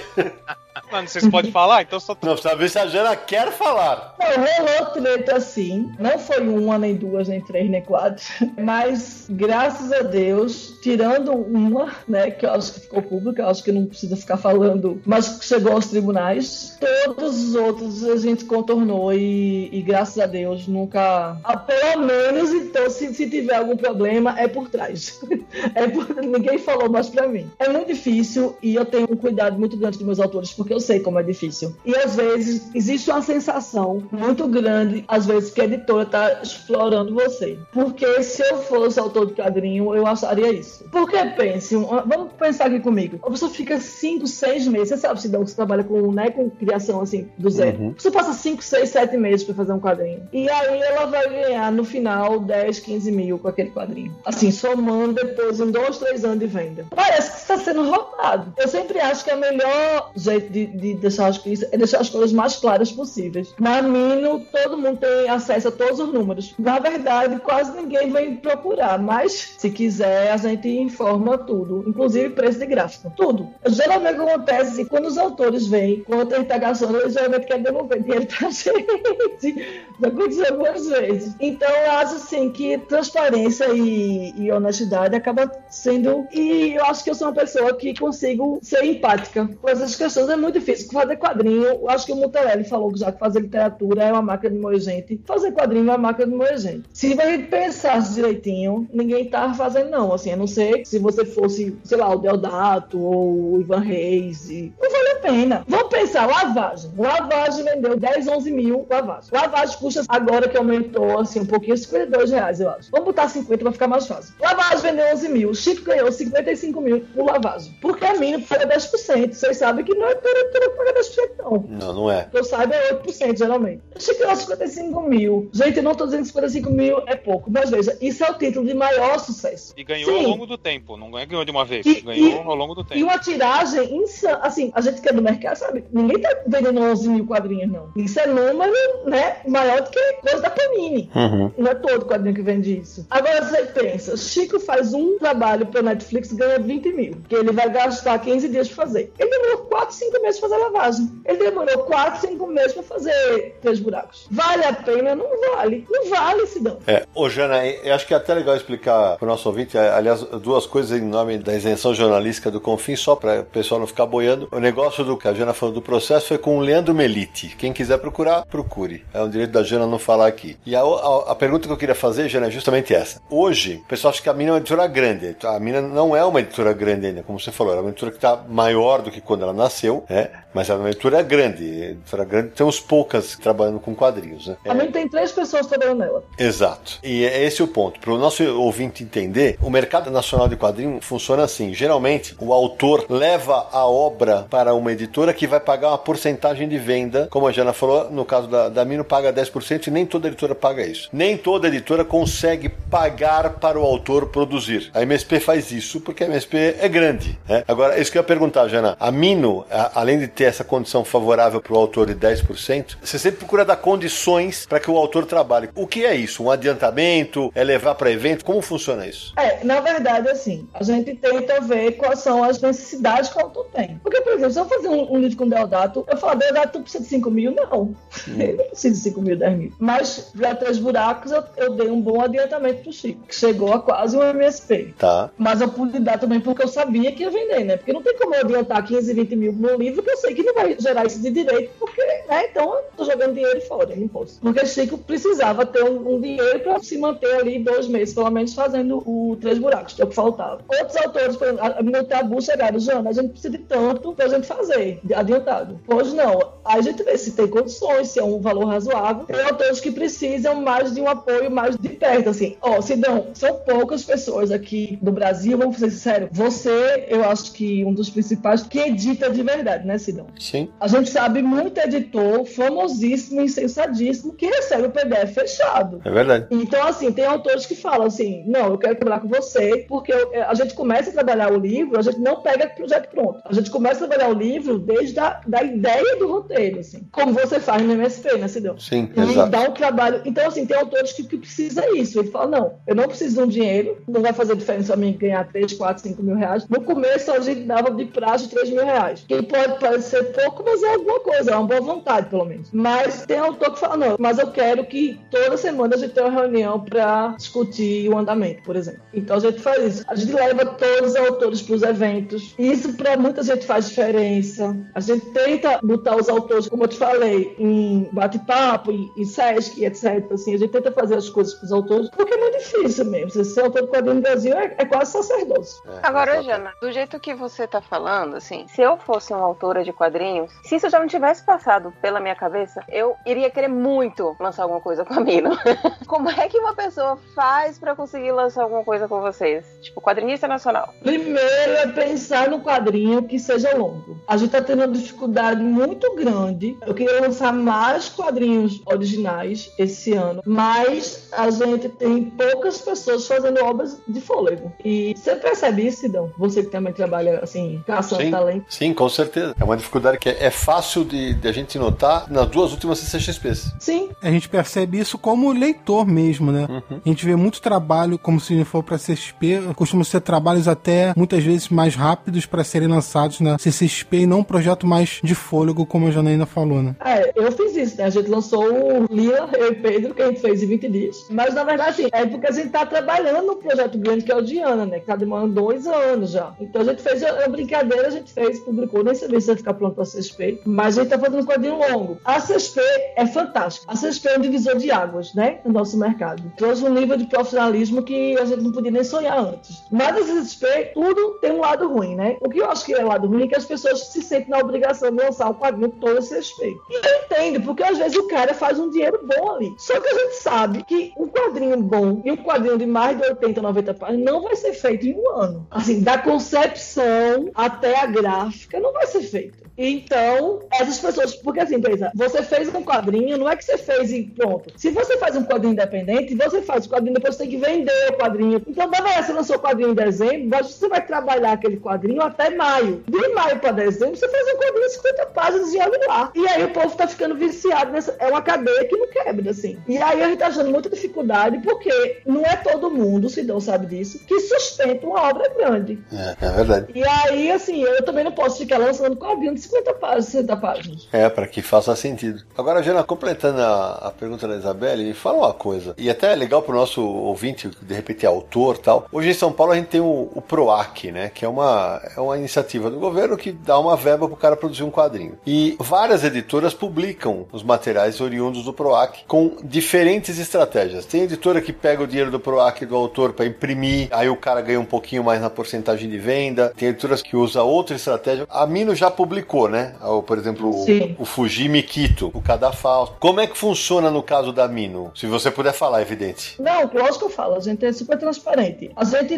no começo, o primeiro caso que a gente publicou foi do, se eu não me engano, do Calil. É, o Noite em Lenfé. Noite em Lenfé, que a gente não tinha nenhum tipo de acordo. Eu não lembro se teve algum antes, mas enfim. A ideia era não pegar dinheiro nenhum do PROAC. Que eu não acho errado a editora pegar, porque tá lá uma verba que você disse que é destinada para impressão. Só que eu tenho um problema de receber dinheiro de autor, porque eu acho que autor não tem que pagar. Eu acho que o autor tem que ganhar. E outra coisa, eu acho que na hora que você, o autor me paga, essa dinâmica muda. É quase como se ele fosse meu chefe. E aí eu também posso ficar pensando, ah, vou lançar esse quadrinho que é meio ruim, porque tá pago, né? Então eu falei, não, não quero dinheiro nenhum do PROAC. Então a Mino não recebe dinheiro nenhum do PROAC. Todos os livros que são do PROAC da Mino, o dinheiro do PROAC é, é todo do autor. Aí os autores chegaram num, numa ideia que eu achei que ok, que é que eles compram da gente com preço de 50%, né? Porque é o preço que o autor compra o livro, uma quantidade de 300 livros. Que geralmente é o que os caras vão comprar de qualquer jeito para poder fazer os eventos. Uhum. A diferença é que na Mino, porque muita editora, né, não, você tem que pagar antecipado. Então, assim, se tem seu space, você liga na Panini e fala, eu quero 200 livros, você compra na Panini os livros. A Mino não faz isso. Os autores têm total liberdade nos estoques da Mino e a gente tem total confiança nos autores. Então, sei lá, o, o Santo Louco liga, ah, Jana vai ter um evento aqui em Porto Alegre, me manda 100 em Mundo Urbano. Eu mando. Aí eu falei, aí, Santo Louco, ah, foi ruim e vendeu 30. Beleza, eles pagam 30 depois, ah, eu vou pagar daqui a um mês, tudo bem. E quando eu recebo o cartão, beleza. Então, assim, é, é muito maleável. A única diferença que tem é que foi por iniciativa dos autores, deles falar, não, Zona, mas aí tem uma verba, então a gente vai comprar 300 livros, que é o que a gente vai usar no lançamento, na CSP, enfim,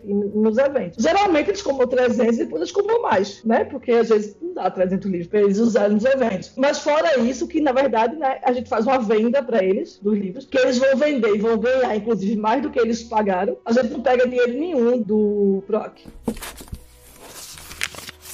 Cool. Ô, Jana, a gente já tá indo pra reta final do programa, mas a gente não pode deixar de falar. Tem dois projetos que eu queria que você falasse. O primeiro foi o Tabu, que é, são três revistas de, de autoras, a Amanda Miranda, a Lalo e a Jessica Grook, né? Eu queria que você falasse desse projeto, e especialmente do projeto do Narrativas Periféricas, que você tá muito de parabéns pelo que você fez. Eu queria que você explicasse pro nosso ouvinte o que, que é esse projeto. Então, primeiro falar do Tabu. Tabu é um projeto que eu tentei fazer desde 2015, mas tiveram vários contratempos e que acabou ficando mais agora, né? Saiu ano passado. Eu tô com a ideia, inclusive, de fazer um Tabu 2. Deu muito certo. Não sei se exatamente Tabu, mas enfim. Porque o Tabu é, partiu da minha ideia, assim. Eu, eu via muita gente iniciante muito bom, mas eu achava que às vezes a pessoa não sustentava ainda um quadrinho de 90 páginas, 100 páginas, 120 páginas, 80 páginas. E por questões operacionais, eu não consigo ficar lançando quadrinho de 20 páginas, 30 páginas, 40 páginas, porque o custo não dá. E aí, o Tabu foi o jeito de lançar novos talentos, assim. E as meninas mataram a pau, assim. Quem não leu, leia, nem que seja no Scan. Eu sou polêmica que eu falo que eu acho que não tem problema com o Scan, sei que vocês me odeiam por causa disso.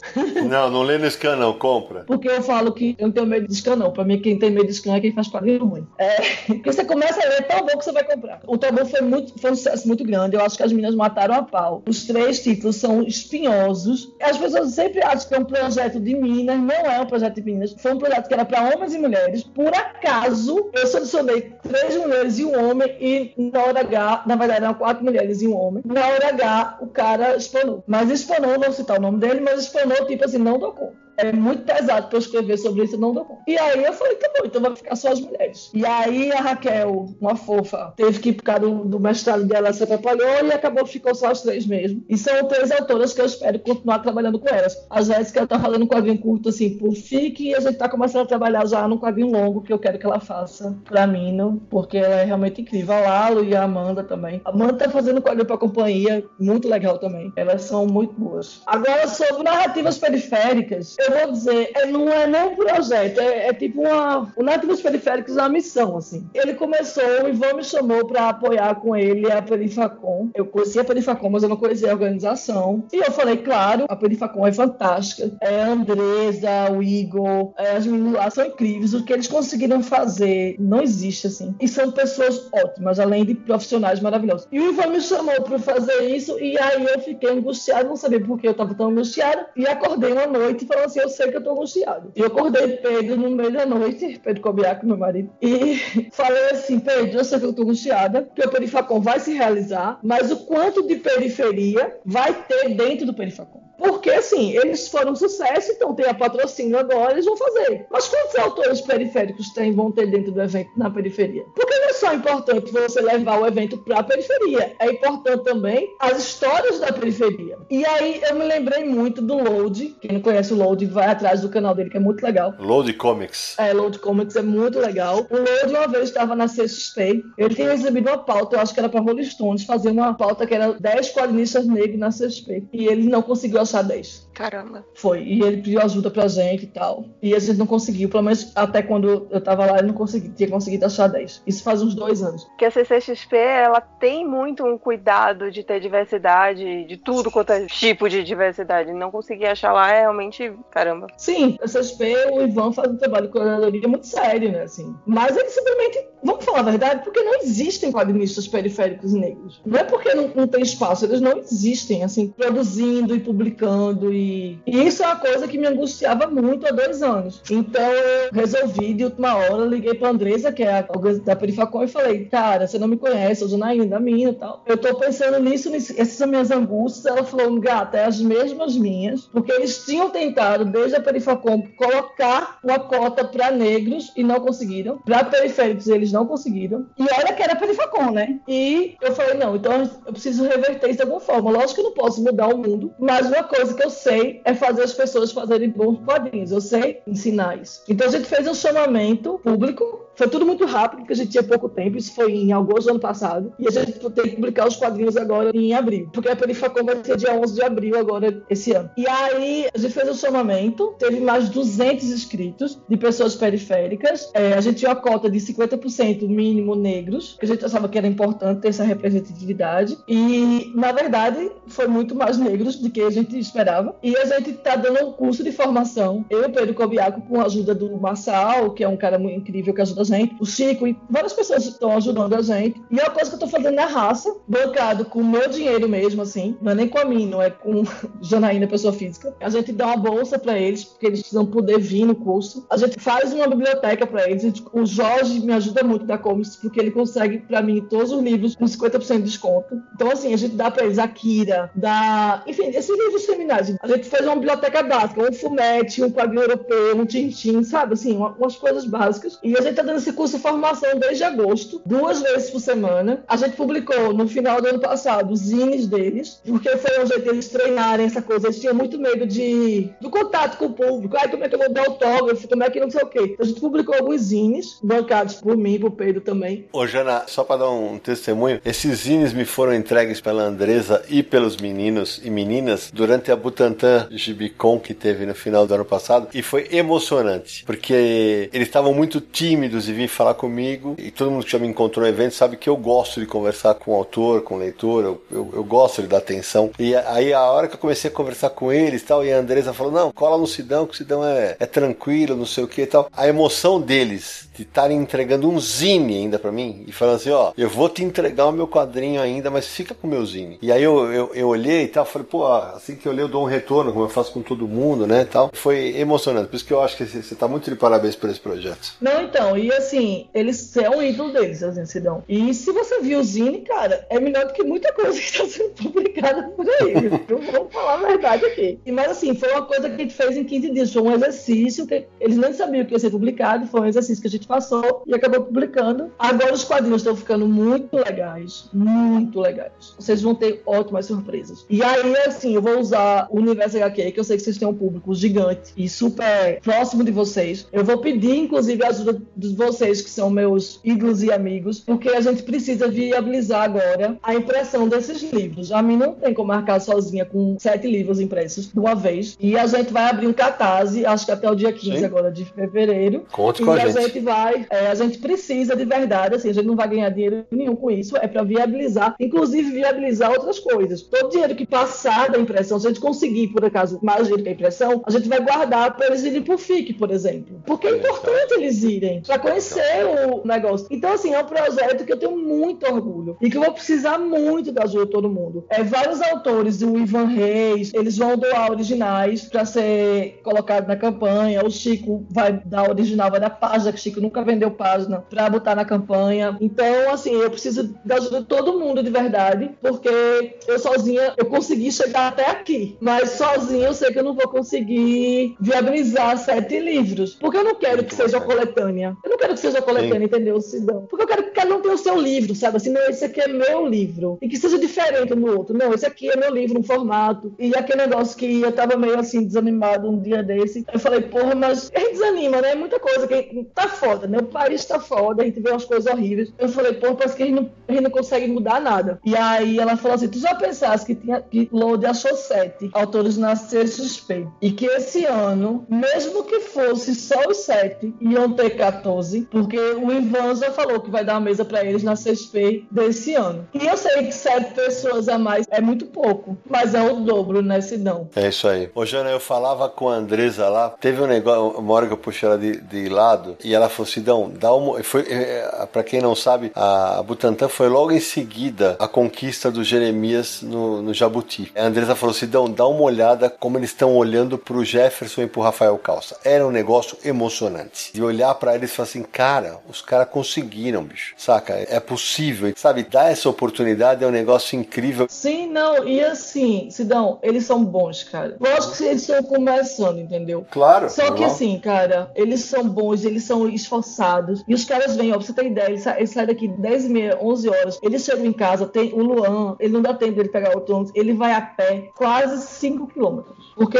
ele sai daqui no horário que. Daqui que ele chega, pega um trem, um não sei o quê, aí ele perde o último ônibus. E eu sempre falo, Luan, sai mais cedo. Ele fala, não, eu, eu prefiro ficar aí andando. E aí ele anda 40, 50 minutos. Depois chega em casa uma hora da manhã. Belo e assim, não belo. falta uma aula. Um negócio que eu acho muito importante nesse negócio, que eu acho que as pessoas não pensam, é que as, as histórias, as narrativas, por isso que o nome do projeto é Narrativas Periféricas, a gente acha que as histórias são iguais, mas não são. A gente está acostumado a ver as histórias do meio ponto de vista, que é o ponto de vista de quem está no centro, de quem é branco, de quem né, que tem uma condição de estudar, que fez um curso, que, enfim. Por exemplo, eu adoro Jeremia Pele. Ninguém, a Luca Fage é uma gênia, ela nunca podia fazer Jeremia Pele. Claro que não. O Deodato é um gênio, ele nunca ia fazer Jeremia Pele. Lógico. Porque existe um ponto de vista que só os, os dois podiam ter. E abrir espaço para esses pontos de vista diferentes, as histórias que estão sendo contadas neste livro que vão ser publicadas são histórias que eu, como roteirista, nunca pensaria. Porque são histórias deles. E eu acho que é uma coisa muito ruim. Eu acho que no Brasil a gente está num lugar muito escuro porque a gente tem uma narrativa única, como se só essas pessoas tivessem a ter voz. E não é assim. Então eu acho que esse projeto se aumente, que, sei lá, que surjam outros, porque eu acho que ter narrativas plurais é uma coisa muito importante. Quando você fez o Tina e quando você fez o Jeremias, você sabe que você deu um passo muito importante para várias coisas. E você está de parabéns.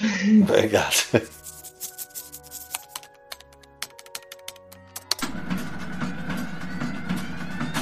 Jana, a gente já tá estourando o nosso tempo, vai terminar o programa, mas a gente não pode deixar de perguntar, né? Porque muitos ouvintes querem saber quais as novidades que vem aí em 2020 pela Mino. A gente tem algumas novidades que eu posso já falar. A gente vai lançar agora, já vazou, né? Porque o, o povo que fica vasculhando ISBN, ainda em fevereiro vai sair o Box Brown, o Tetris do Box Brown, e vai sair o Berserk Unbound do Lemmy com Deodato. Dois quadrinhos que eu tenho um carinho enorme. A gente vai lançar mais um quadrinho do Jason. A gente não fechou ainda o título, mas porque a gente vai comprar vários Jason, então a gente não sabe qual a gente vai lançar primeiro. Mas a ideia é que a gente lance Jason de 8 em 8 meses, porque ele é um autor que precisa ser lançado de 8 em 8 meses. Ele tem uma obra muito extensa e ele é muito bom. A gente vai lançar o Heavy Liquid agora nesse primeiro semestre, que é um dos, pra mim, o melhor quadrinho do Pope. É incrível. Então já tá fechado também. A gente vai lançar um trabalho com o Gabriel do Bife do Unicórnio. Oba! É, ele é menino muito legal do Natal. Você conhece ele, Sidão? Você conheceu ele? Conheço, conheço. Ele é um amor de pessoa. A gente tá com um projeto novo com o Diego Sanches, voltando pra. Se ele para tatuar, mas ainda não tem, não tem nome, nem tá formatado nada. Tem muita coisa boa aí. A ideia é a gente lançar nesse primeiro semestre 10 quadrinhos. Legal. E só pra contextualizar, o Gabriel Dantas, que é o autor do Bicho Gabriel Unicórnio. Dantas. Ai, desculpa, eu falei só o Gabriel. É, que você tá acostumada, né? É. Ah, sim, vai sair também o Gideons 4, que, gente, vocês não têm noção o que o Lemi tá fazendo naquela série. Quem não leu, comece a ler agora. Se deu você que é fã, né, do Gideon Não, não, no, no episódio de Melhores do Ano eu falei aqui que o Gideon Falls e o Saga, os dois terminam de um jeito que você fica desesperado. Quando vem o próximo? Não, aqui é uma briga, filho. Quando chega os arquivos, todo mundo baixa nos seus computadores, não é pra trabalhar, né? Pra gente ler. Porque não, porque acaba você fala, mentira. Agora assim, o Lemi tá abrindo, abrindo, abrindo, eu quero ver como é que ele vai fechar tudo isso. Eu falei, olha só, Lemi, se você botar todo mundo no avião e dizer que é o inferno lá, igual o Lost, lembra? Que abrir, abrir, ele não fechou nada, eu mato você, eu vou aí te bater. Porque eu não sei como é que ele vai fechar esse negócio, não. E vou te falar, no quarto a loucura piora. Eita, Laia. Ô, Jana, você disse que vai lançar 10 álbuns nesse primeiro semestre? Sim. É, então é provável que 2020 seja o ano com mais lançamentos da Mino desde que a editora abriu. Sim, estamos trabalhando bastante para isso. Ou a gente quebra, a gente lança muito. Thank you. Bom, depois desse festival de novidades da Jana, faz tempo que a gente não faz a parte que os nossos ouvintes mais gostam, né? Cada um de nós indica um quadrinho da Mino para os nossos ouvintes. Então vou começar com a Isabelle Félix. Olha, minha indicação não vai ser Gideon Falls, tá? A última coisa que eu li da Mino e que eu me apaixonei completamente foi aquele verão da Gillian Tamaki e da Mariko Tamaki. E eu fiquei meio surpresa porque eu achei que ele não, não bateu em algumas pessoas da mesma forma como bateu em mim. É basicamente a história de duas meninas, meio crianças, talvez ali meio pré-adolescentes, e o verão que elas passam sempre no mesmo lugar, que é numa praiazinha, cada um tem sua casa de praia. E é um quadrinho meio que slice of life, como o pessoal gosta meio que chamar, né? Pedaços da vida. E é só esse período delas na praia. Só que nada realmente muito forte, muito, oh meu Deus, que muda a vida de alguém de uma forma muito intensa, não tem aquele ápice assim de acontecimento no quadrinho, mas ao mesmo tempo acontecem coisas que são muito simbólicas e que formam a vida de uma pessoa que aquela criança leva aquela informação pro resto da vida dela, sabe? É um negócio que vai marcando. Então, tem aquela coisa do primeiro garotinho que você acha interessante, que você acha ele bonitinho, mas que na verdade ele é um cara meio escroto, meu boy lixo. Tem se lidar com a gravidez na adolescência e de talvez você se tornar uma mãe solteira e o pai não tá nem aí para aquilo ali. Você lidar também com o aborto e você lidar com uma família que não tá sabendo lidar com determinados problemas mais intensos, né? Que você não consegue muitas vezes verbalizar aquilo ali. Só que são todas essas coisas intensas e fortes que acontecem nesse verão que parece ser muito calmo. Então eu gosto muito dessa narrativa que passa uma certa fluidez, na arte também, que ela é sempre naquele tom meio azulzinho ali, que parece que é tudo muito sereno, mas na verdade tá acontecendo um redemoinho ali por dentro. Eu acho incrível. Legal. Velho, eu acho que esse quadrinho toca as mulheres de, uma forma assim. Eu não acho que é um quadrinho pra mulheres. Eu acho que é um quadrinho pra todo mundo. Mas eu acho que ele, ele toca as mulheres num lugar diferente, assim. E eu acho que, tanto eu acho que eu fiz questão que toda a equipe, tirando o Aldaci, que só revisou, mas toda a equipe que trabalhou no quadrinho, desde diagramação, o letramento, quem faz as letras do, da Minas, geralmente é o Pedro Cobiac, dessa vez foi a Jéssica Grock, a tradução, tudo fosse mulheres. Então toda a equipe do quadrinho foi de mulheres, porque eu acho que esse quadrinho toca na gente num lugar que. E, e é lindo, né? Assim, ela mostra tudo isso de uma forma linda. Eu chorava copiosamente quando eu li a primeira vez esse quadrinho, não porque é triste, mas porque é bonito, é uma coisa que me tocou demais. E esse cuidado editorial você vê na obra. Então, nossa, é, é muito, é muito lindo. Eu fico muito feliz de você ter tido esse cuidado. É muito incrível. A gente chegou a indicar aquele verão no episódio passado, né? O episódio dos destaques de 2019. Sem dúvida. Vai, Naranjo, sua vez. Ah, é um só? Ué, pode ser. só. Mas assim, Não, pode, manda mais aí. Não, porque assim, o meu quadrinho favorito da Mino é O Soldador Subaquático. Que eu acho que é um quadrinho que tem uma trama algo subjetiva, vai. Você não, não, não fica tão claro o que ele tá querendo dizer tão, tão rápido, não é tão fácil assim. Mas conforme você vai entendendo o que tá acontecendo, é uma trama belíssima, né? De espiar culpas, de relações perdidas, de reencontros. Pai e filho. Nossa, eu achei um quadrinho. Mexeu comigo, um quadrinho sensacional. E o outro que eu vou indicar que eu gosto muito é o Dora, da Bianca Pinheiro, que saiu primeiro como independente e depois pela Mino, que é um quadrinho de terror psicológico assustador. Um quadrinho muito mas bom. tá esgotadíssimo faz anos. Ah, então eu vou indicar e azar de quem não comprou, porque tá esgotadíssimo faz anos. Mas, mas é um quadrinho que assusta, porque é a história do. É meio Carrie a estranha. Só que a diferença é que a mãe tá sempre ali do lado da menina e a mãe se nega a enxergar o que tá acontecendo. E por onde elas passam, tragédias acontecem, né? Então é aquele quadrinho que pergunta até onde a gente vai pra proteger os nossos, né? É sensacional. Minhas dicas são essas. E você, Samir? Bom, eu vou indicar um autor internacional e um nacional da Mina. O nacional vou indicar o Chico, tem mais de um título publicado pela Mina, então indico Lavagem e indico também Três Buracos, ainda tem o Azul Indiferente do Céu, que a Mina também publicou. Os trabalhos do Chico sempre vale a pena ler, são sempre muito bons, uma arte incrível. São três histórias muito boas, então procurem. E o Condado de Essex, do Jeff Lemire, né, o Naranjo já falou de uma obra dele, eu indico o Condado de Essex. São tramas paralelas que acabam se encontrando ali, sempre muito sentimento, muita emoção nas histórias que o Lemire coloca, dramas humanos, né, que ele gosta muito de colocar nas histórias, e essa você vai encontrar isso também. Bom, eu vou. Como o catálogo da Mino tem 54 títulos em praticamente 5 anos e pouquinho de vida, o que é um, um belo número, eu vou. Na indicou- dois eu vou logo, vou logo é roubar. Eu vou indicar um nacional, que é, acho espetacular, uma história de viagem no, no próprio cérebro, que é Labirinto do Thiago Souto, com um desenho espetacular. Eu acho um puta quadrinho foda. Outro quadrinho nacional, que pra mim, no ano que foi lançado, foi o melhor quadrinho nacional daquele ano, que era Você é um Babaca Bernardo, do Alexandre S. Lourenço, uma, uma história incrível, com uma narrativa fodida, com um tracinho de palito. A vida do cara muda no dia que ele descobre um novo amor, né? Que eu acho um primor de quadrinho. E aí eu quero fazer um projeto, a Jana já fez meu workshop de edição, e eu elogio essa edição, porque assim, a edição do Quadrinhos Insônios, do Diego Sanches, tem uma coisa muito legal, que é uma sacada editorial que a Jana teve, que a capa, até para brincar com o título, ela brilha no escuro. Acontece que para você imprimir um quadrinho com tinta especial que brilha no escuro, é uma grana assombrosa na gráfica. Absurda. Aí a Jana teve a sacada de imprimir a capa em silkscreen e levar a capa impressa para gráfica, para gráfica só encadernar. E barateou muito o preço do livro e o livro ficou muito bacana com esse charme a mais, que é o fato da capa da HQ brilhar no escuro. Na verdade, eu imprimi num lugar que faz sinalização de extintor de incêndio. Isso, exato. Não era silkscreen, não é isso, Jana? Não, é silk mesmo, você tá certo. Mas é que eu levei pra fazer silk num lugar que faz extintor de incêndio. Porque eu falei, gente, pelo amor de Deus, aquele negócio custa dois reais, não pode ser caro. E aí foi, foi assim. Mas só pra dar o crédito, essa ideia é do Lauro. Então, todo o crédito, assim, a ideia de fazer assim o Lauro, eu que consegui realizar a ideia dele. Muito legal. Bom, então, minha Aí, amiga. posso, Jana- falar, posso falar só uma coisa aqui? Fala. Eu queria indicar o quadrinho da Menino. Eu, queria Eu ia falar, você vai indicar, que picareta, né? Manda Ai, bala, vai. desculpa. Não, pode ir, eu tô brincando. Eu não vou nem indicar, eu gosto todos dos quadrinhos.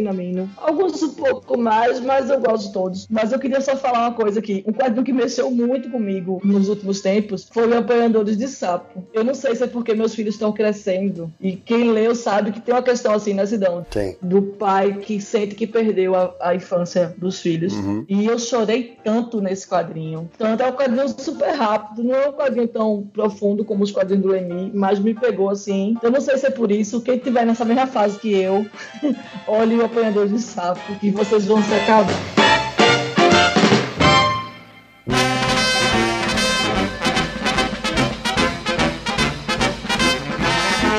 Antes das despedidas, é hora de contatos do Confins do Universo. Então vamos lá, nós estamos no episódio 96 do Confins do Universo. Isso significa que, se você está nos ouvindo agora pela primeira vez, tem 95 outros episódios para você ouvir também. Então acesse podcast.universohq.com. Se você tem iTunes, também pode nos encontrar lá. Busque por Confins do Universo. Você pode assinar o feed para receber os novos episódios, deixar sua avaliação e também o seu comentário. Se você usa os serviços de streaming do Spotify ou do Deezer, estamos nos dois. Busque Confins do Universo também, e você vai receber todos os episódios quando eles forem lançados. Mande um e-mail pra gente para podcast@universohq.com com comentários, críticas, sugestões e elogios também, por que não? Ou mensagem de WhatsApp com voz para DDD 11 94583 5989. O Confins do Universo é um podcast do site Universo HQ, www.universohq.com. Estamos completando 20 anos de existência e também pode nos buscar nas redes sociais. É só buscar o Universo HQ no Facebook,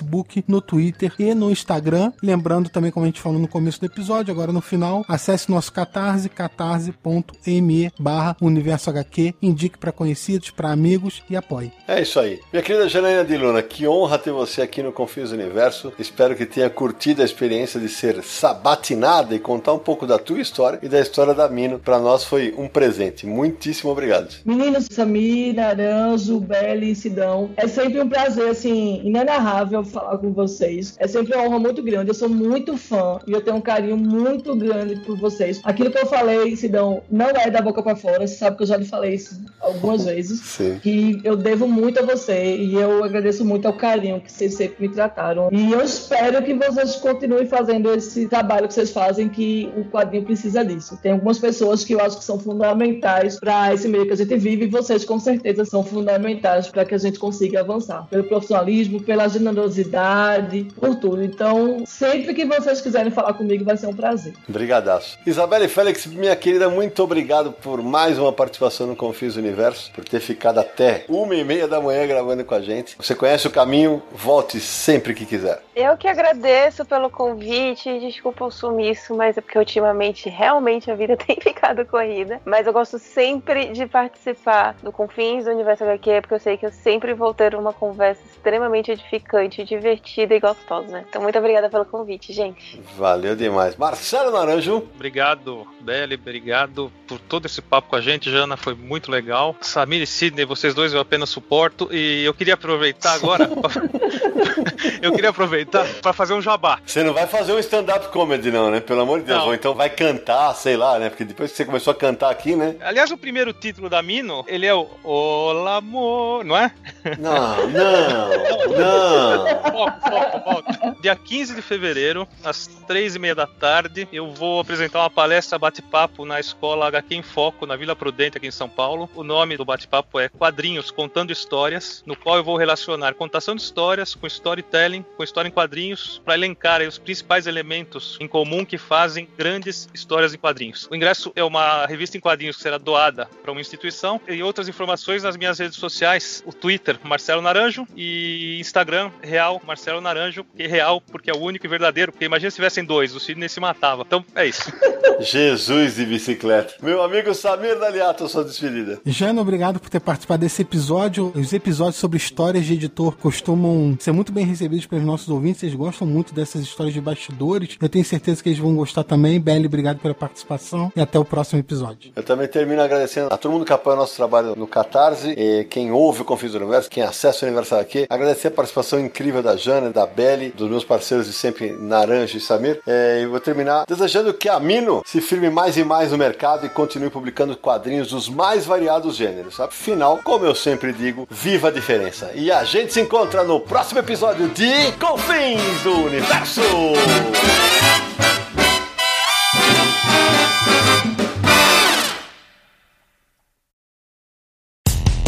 Dia mais claro ou na noite mais densa, você está deixando a nossa presença. Faça uma boa viagem de volta, mas não fique disperso. Nos encontraremos no próximo episódio de Confins do Universo.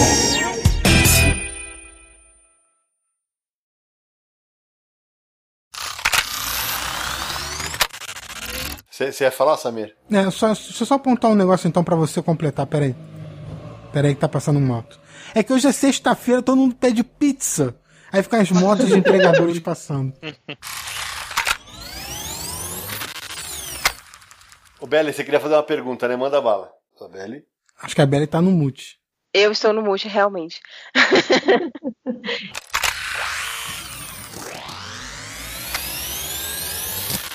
Acham um primor de quadrinho? É, cadê, cadê que eu tinha uma antena? Você vai indicar algum que não está esgotado ou só os esgotados? Ih, rapaz, tá tudo esgotado. Olha aí, ó. Olha aí.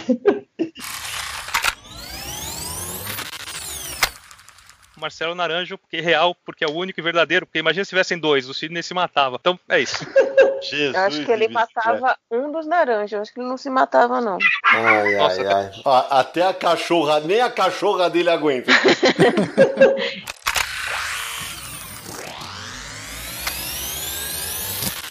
Viva a diferença! E a gente se encontra no próximo episódio de Confins do Universo! E fechamos mais um. Ah, isso é muito Silvio Santos.